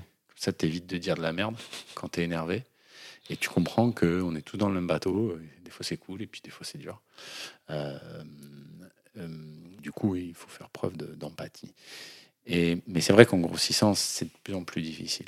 Euh, à la prod, notamment quand on a lancé le bar, des gens de la prod donnaient un jour au bar, venaient faire un service au bar, des gens au commerce, quand ils pouvaient, faisaient un service au bar. C'est vrai qu'en se développant, ça commence à s'étioler un petit peu, mais j'essaie de faire attention. J'aime pas quand ils disent ouais, c'est l'équipe de la prod contre machin truc. Ça, ça me, ça mérisse un peu les poils parce que, bah non, en fait, euh, tu vois? Mmh. parce que sinon, moi, je vous dis que tout est moi, tu vois? Et que, enfin, je sais pas, c'est mal dit, mais je, je, le fais pas parce que je ne le pense pas. Euh, et donc, j'ai pas envie que ce soit fait. Et c'est un c'est un peu le, problème du, développement. C'est pour ça que j'aime bien qu'on garde cette taille. J'aime bien cette idée-là de garder cette taille. ça permet de. Et donc, c'est vrai que du coup, j'ai des gens du bar, des fois, qui vont faire des animations chez des clients, qui viennent tenir le bar et tout ça. Ça, c'est génial. Et que les gens du commerce, à la fois en formation, mais que des fois, ils puissent filer un coup de main parce qu'on a un souci, c'est important. Et qu'en même temps, on, on sache que, oui, on a des tâches prioritaires, mais s'il y a besoin de quelque chose, bim, on se met tous en ordre de bataille et on est capable de faire. Voilà, donc c'est pour ça que dans, cette, euh, dans cet organigramme, la manière de gérer euh, la chose, euh, je, en tout cas, j'ai envie que, qu'on en ait tous conscience, même s'il faut se spécialiser à ces tâches, parce que, bah, parce que c'est aussi indispensable pour avancer. voilà. Tu, parlais tout à l'heure de, des avantages du salariat, en tout cas de certains avantages du salariat. Euh, aujourd'hui, comment tu fais pour, euh, pour gérer euh, ta vie personnelle par rapport à ta vie professionnelle? Tu arrives à déconnecter un petit peu ou c'est tu es toujours en train de travailler? C'est là où, où quand c'est le bon truc, quand ça sonne juste, tu vois, tu te poses moins cette question-là. Hmm. C'est-à-dire que c'est qu'en fait, t'es pas en souffrance. Ouais, c'est clair que je travaille beaucoup. C'est clair que ma compagne, euh, elle fait partie de l'aventure. Hum, mes filles, j'ai deux filles aussi d'une certaine manière à passer à la brasserie pour ci, pour ça, et machin, et truc. La dernière fois, j'avais ma fille de 9 ans. A géré un événement, un concert, et puis du coup, comme t'as pas toujours l'organisation nickel, donc au final, quand c'est pas nickel, c'est toi qui fais. Et c'est bien le principe. Je me posais la question, qu'est-ce que je faisais? Ben, en fait, ce que je fais, c'est que j'essaye de mettre les gens sur des rails et tout ce qui peut pas être sur des rails, je le fais. Et dès qu'il y a un problème, je le fais. Donc, grosso modo, je gère les problèmes et les trucs de merde. Les façons de parler, non, non, j'ai cette idée du coup d'après, d'avoir du recul et de centraliser.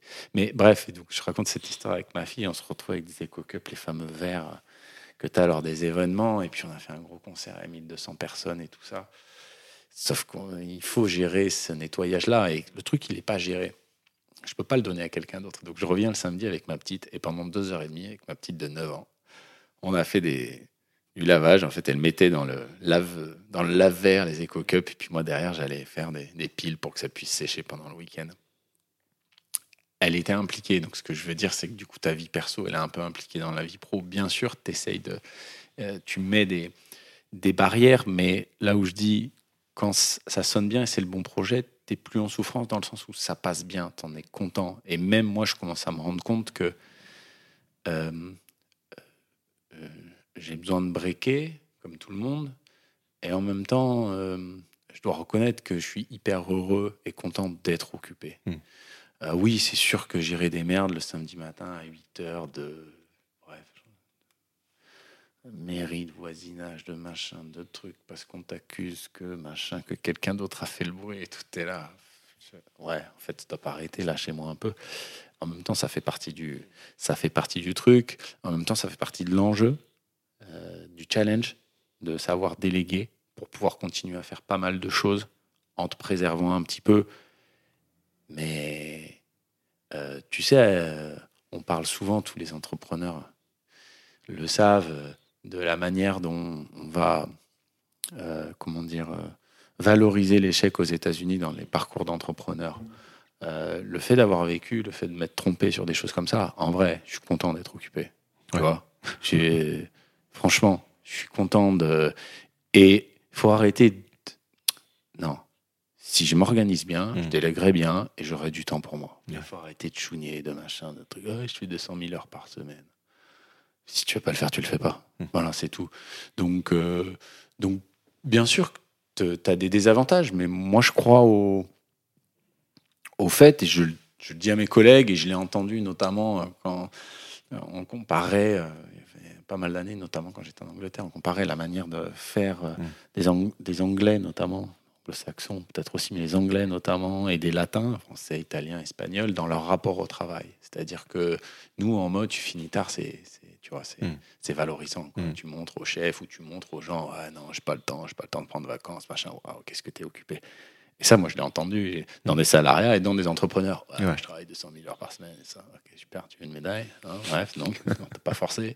Bon, bref, tu vois ce, ce côté-là. Et pour revenir à cette histoire des Anglais, et dans le cadre du salariat, c'était un Anglais qui m'a dit ça. Il dit, mais en fait, les Latins, vous, vous voilà, c'est show-off, vous voulez montrer que vous branlez rien dans la journée, mais vous allez finir tard pour montrer au chef, pour montrer aux autres ce que je disais tout à l'heure.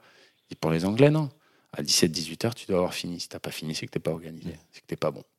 Donc, euh, il y a un moment, euh, la question c'est est-ce que j'ai pu m'organiser pour faire ça? Euh, Là, j'ai des nouveaux projets qui me mettent en stress parce que je me dis, j'ai pas le temps, il faut que je le fasse, j'ai envie de le faire, mais j'ai pas le temps et tout ça, qui me met en stress. Mais la réalité, c'est que derrière ça, le stress, il vient du fait de est-ce que tu as trouvé l'organisation Soit backup, tu sais pas faire, tu lèves le pied, soit tu sais faire. Et donc, ce que je veux dire, c'est que du coup, tu es en phase. Je suis bien avec ça.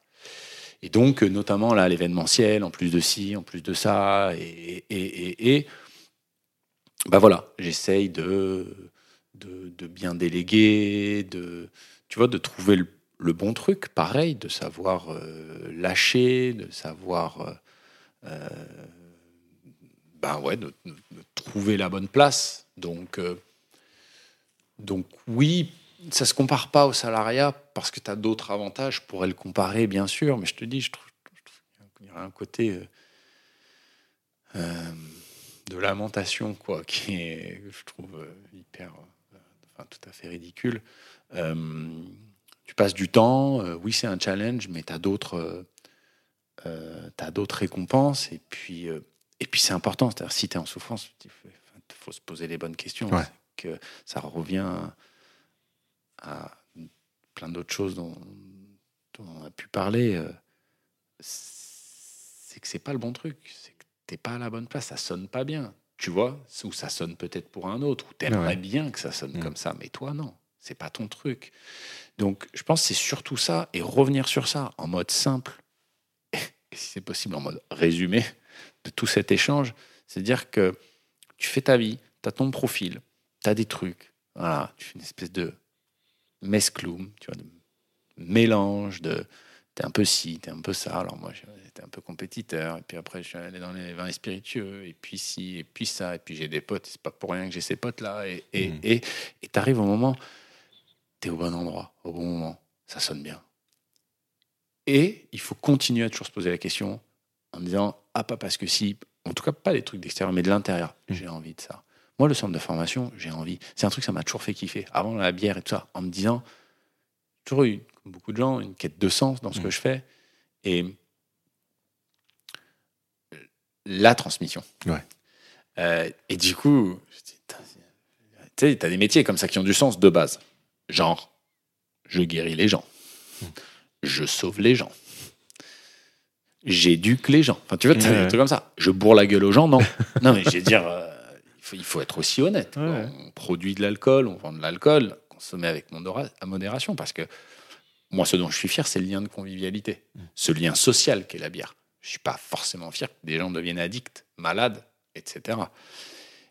Mais bref, et du coup, dans cette histoire de centre de formation, par exemple, dans ce projet-là, oui, ça a du sens. Donc je me dis, j'ai envie de m'investir, j'ai envie de m'organiser. Dans la partie événementielle, je suis content de m'investir dans le domaine culturel. On s'est lancé euh, bah, avec encore Alix et euh, ces deux autres potes du groupe de musique, on a racheté un bar que mmh. je gère.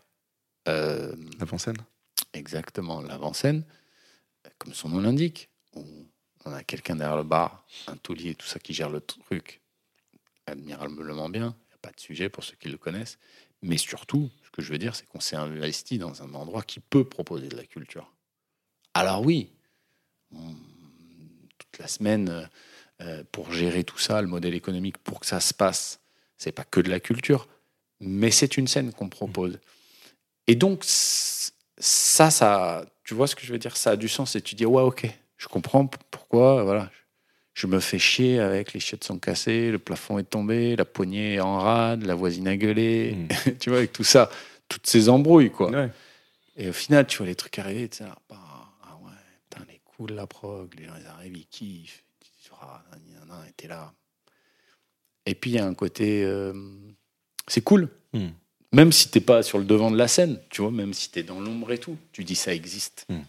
Et j'ai participé à ça. Et donc, résultat, l'investissement, les mauvais côtés, le si, le mi, tu, ça devient pas des mauvais côtés. Tu dis, c'est ce qu'il faut faire pour que ça, ça, pour que ça, ça existe, quoi. Tu as répondu à plusieurs questions que je me posais sur, sur, tes, sur ce dont tu es le plus fier. Euh, J'ai juste une, petite, une question, petite.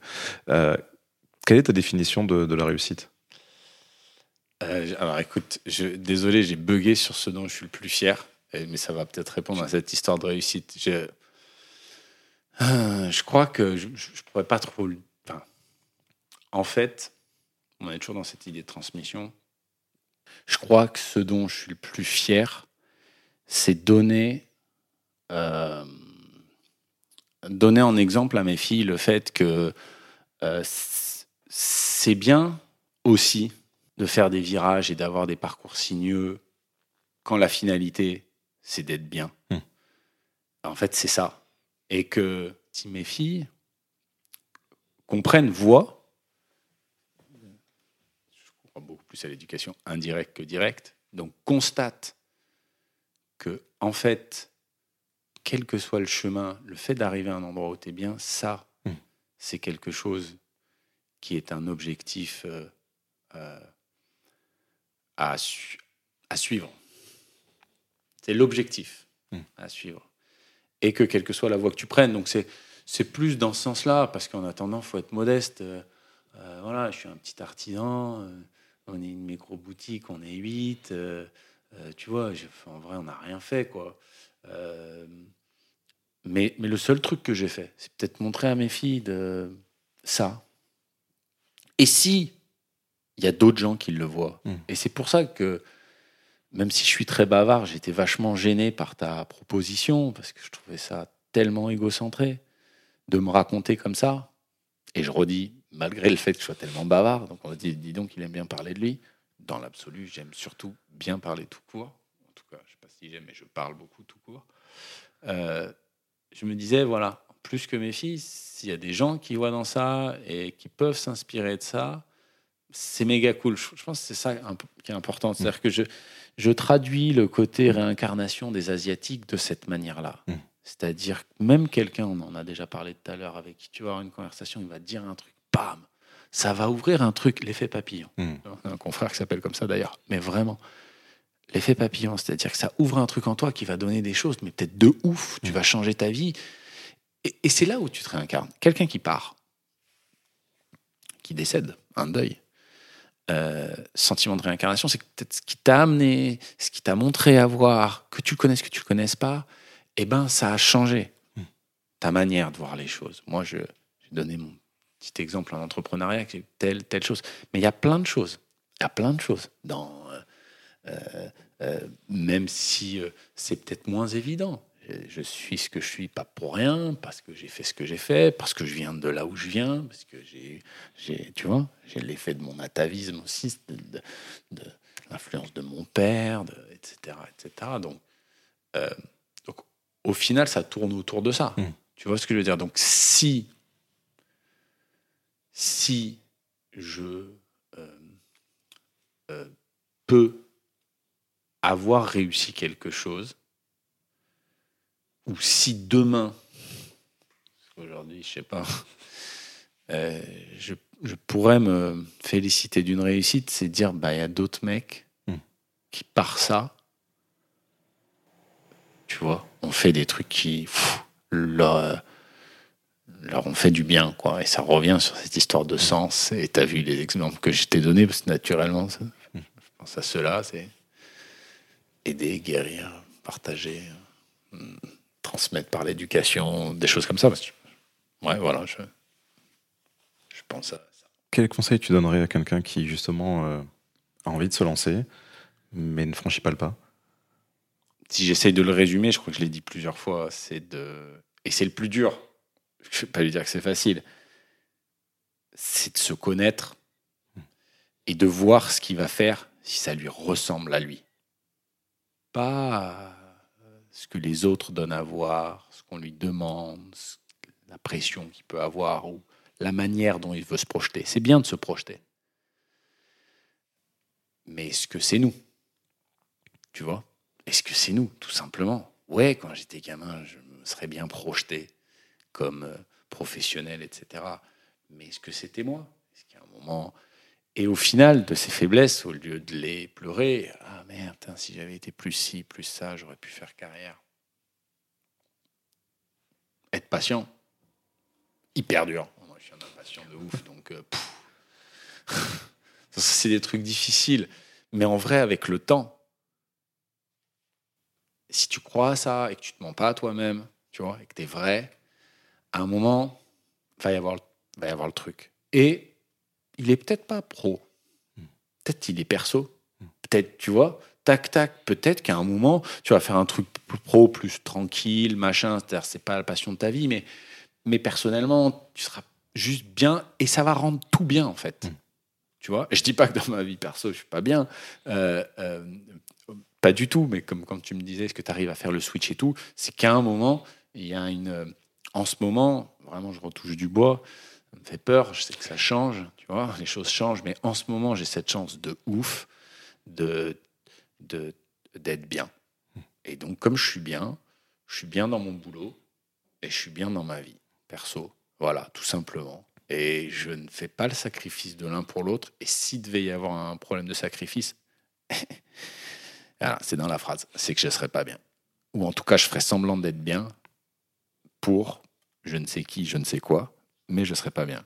Donc, essayer de trouver son, ouais, son équilibre et plus le trouver, presque l'attendre. Mmh. Être à l'écoute et l'attendre. Si tu le trouves, tu provoques trop. Et, voilà. Et, et moi, j'ai eu du bol. Et en même temps, j'ai toujours poussé, poussé, poussé, poussé, poussé. Et en vrai, petite confidence, en vrai, les choses, elles sont arrivées quand je les attendais pas. Et je dis petite confidence dans le sens où euh, c'est vrai sur mes relations perso, mmh. les femmes que j'ai rencontrées, qui ont compté pour moi. Et, c'est vrai pour là, cette euh, euh, situation professionnelle dans laquelle je, je suis bien. quoi. Donc c'est une espèce de, voilà, de patience, de machin, de trucs, et mmh. puis de vérité. Et ça n'enlève rien au fait qu'on peut être impatient et qu'on a envie de tout arracher. Mais arrache tout. Mmh. c'est pas forcément ce que tu vas arracher là maintenant qui va faire ton bonheur de demain. Mais par contre, à un moment, c'est une pièce que tu vas construire et qui va rentrer dans le, qui peut rentrer dans le, dans le puzzle, quoi, tu vois. Et c'est la seule, on va dire, c'est la seule vertu des impatients et, et, euh, de ceux qui veulent essayer et tout ça, c'est que c'est pas grave, tu essayes, tu rates et compagnie, mais comme tu as essayé, tu as appris quelque chose, une force qui fait que ben, ça va peut-être bien se caler, et puis accepter le fait que, ben, en fait, il faut juste être serein sur le fait qu'il faut tester, et parce que planter, c'est bien, parce que ça nous donne une cartouche de plus pour. Euh, ben voilà, si tu as ouvert la porte, tu as vu que c'était sans issue, mais si tu l'avais pas ouvert, tu l'aurais pas su. Donc euh, dis-toi juste ça plutôt que de voir toutes les autres à ouvrir. Avant dernière question, euh, en ce moment, quelle est ta, dans, dans, ta production, quelle est ta bière préférée? Ah, Moi, c'est la DDH IPA. Il n'y a pas de débat. Ouais. Non, il n'y a pas de débat, mais, mais ça, tu vois, c'est pareil, je le dis, quand je fais déguster à des gens, ils sont là, tu vois, je sens bien, je dis, non mais attendez, il y a 10 bières, plus les bières éphémères et compagnie, peut-être 13 bières systématiquement. Si vous me dites que vous aimez toutes, vous êtes, vous êtes des mythos. Voilà, c'est sûr et certain. Ou alors vous n'avez pas de palais, ou alors, non, attendez, c'est la même chose. Des trucs que t'aimes, que des trucs que t'aimes pas. Donc ouais, dans ma gamme, j'en ai plein, mais il y en a une qui vraiment me me correspond, euh, enfin voilà, que j'aime bien, et c'est vraiment bien. J'en ai d'autres que j'apprécie beaucoup, euh, toutes dans l'absolu. Mais euh, je suis plus sur la gamme, par exemple, je suis plus à dire, bah, il y a c'est une proposition pour un instant, c'est une proposition par rapport à, à des variables. C'est-à-dire quand tu fais une bière brune, quand tu fais une bière ambrée, il y a ça, ça, ça comme variable que tu aimes ou que tu n'aimes pas. Et que tu dis, waouh, cette histoire, elle est mm. cool. Mais c'est pas parce que cette histoire, elle est cool et que tu es content de la raconter comme ça que c'est l'histoire qui te correspond le plus. Donc, c'est vrai dans la dégustation, oui, mon palais il est plus fait pour ça. Et, les autres sont super cool. C'est tout fait, pensé, validé. Et il n'empêche que, ouais, j'ai une préf, j'ai mon top 3. Et, et ouais, ouais, il a des DHIPR, il n'y a pas de. Pas trop de sujet. Pour finir, où est-ce qu'on peut retrouver tes bières? Euh, J'ai envie de dire à droite, à gauche. Surtout. Euh, ben, chez nous déjà, à droite à gauche, parce que, alors au niveau local, c'est vrai qu'on a pas mal de revendeurs mm. que tu peux trouver, euh, euh, que ce soit dans des restos, des bars, des cavistes, des épiceries, des supérettes, des supermarchés un peu plus gros. Euh, donc, donc voilà, et ensuite, quand on sort de, quand on sort de Bordeaux, là en l'occurrence, tu peux en trouver un peu partout mais c'est moins évident. Hmm. C'est-à-dire que tu n'auras pas la même densité qu'on a à Bordeaux.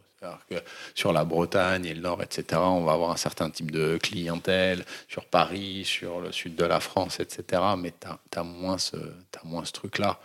Mais, euh, mais, mais, voilà, quoi. Mais c'est vrai que sur, sur la région, euh, tu la trouves pas mal et, les gens la retrouvent pas mal. Quoi. Hmm. Donc il y a aussi votre brasserie sur, sur Bègle et le site internet Carrément, voir ce sur Bègle, le site internet, comme je disais, sur le site internet, on a notre concept de, de, bière collaborative où en fait on pousse le truc avec le côté internet, où mm. les gens peuvent voter pour les étiquettes, donner leur avis sur les bières, donc il y a ce, il y a ce côté-là, quoi. Et puis il y a les, y a les événements euh, euh, qu'on organise, et on aime bien que les gens viennent, viennent bah, voilà, profiter, découvrir des groupes, un style musical, en dégustant des bières. donc voilà, il y a un peu tout ça, mais que de manière générale, on est content que les gens s'ouvrent, parce que même s'ils découvrent la bière par une autre bière que la nôtre, et tant mieux, euh, celui qui découvre la bière et qui s'ouvre, justement, il ouvre son palais, il va tout kiffer, quoi. Hmm.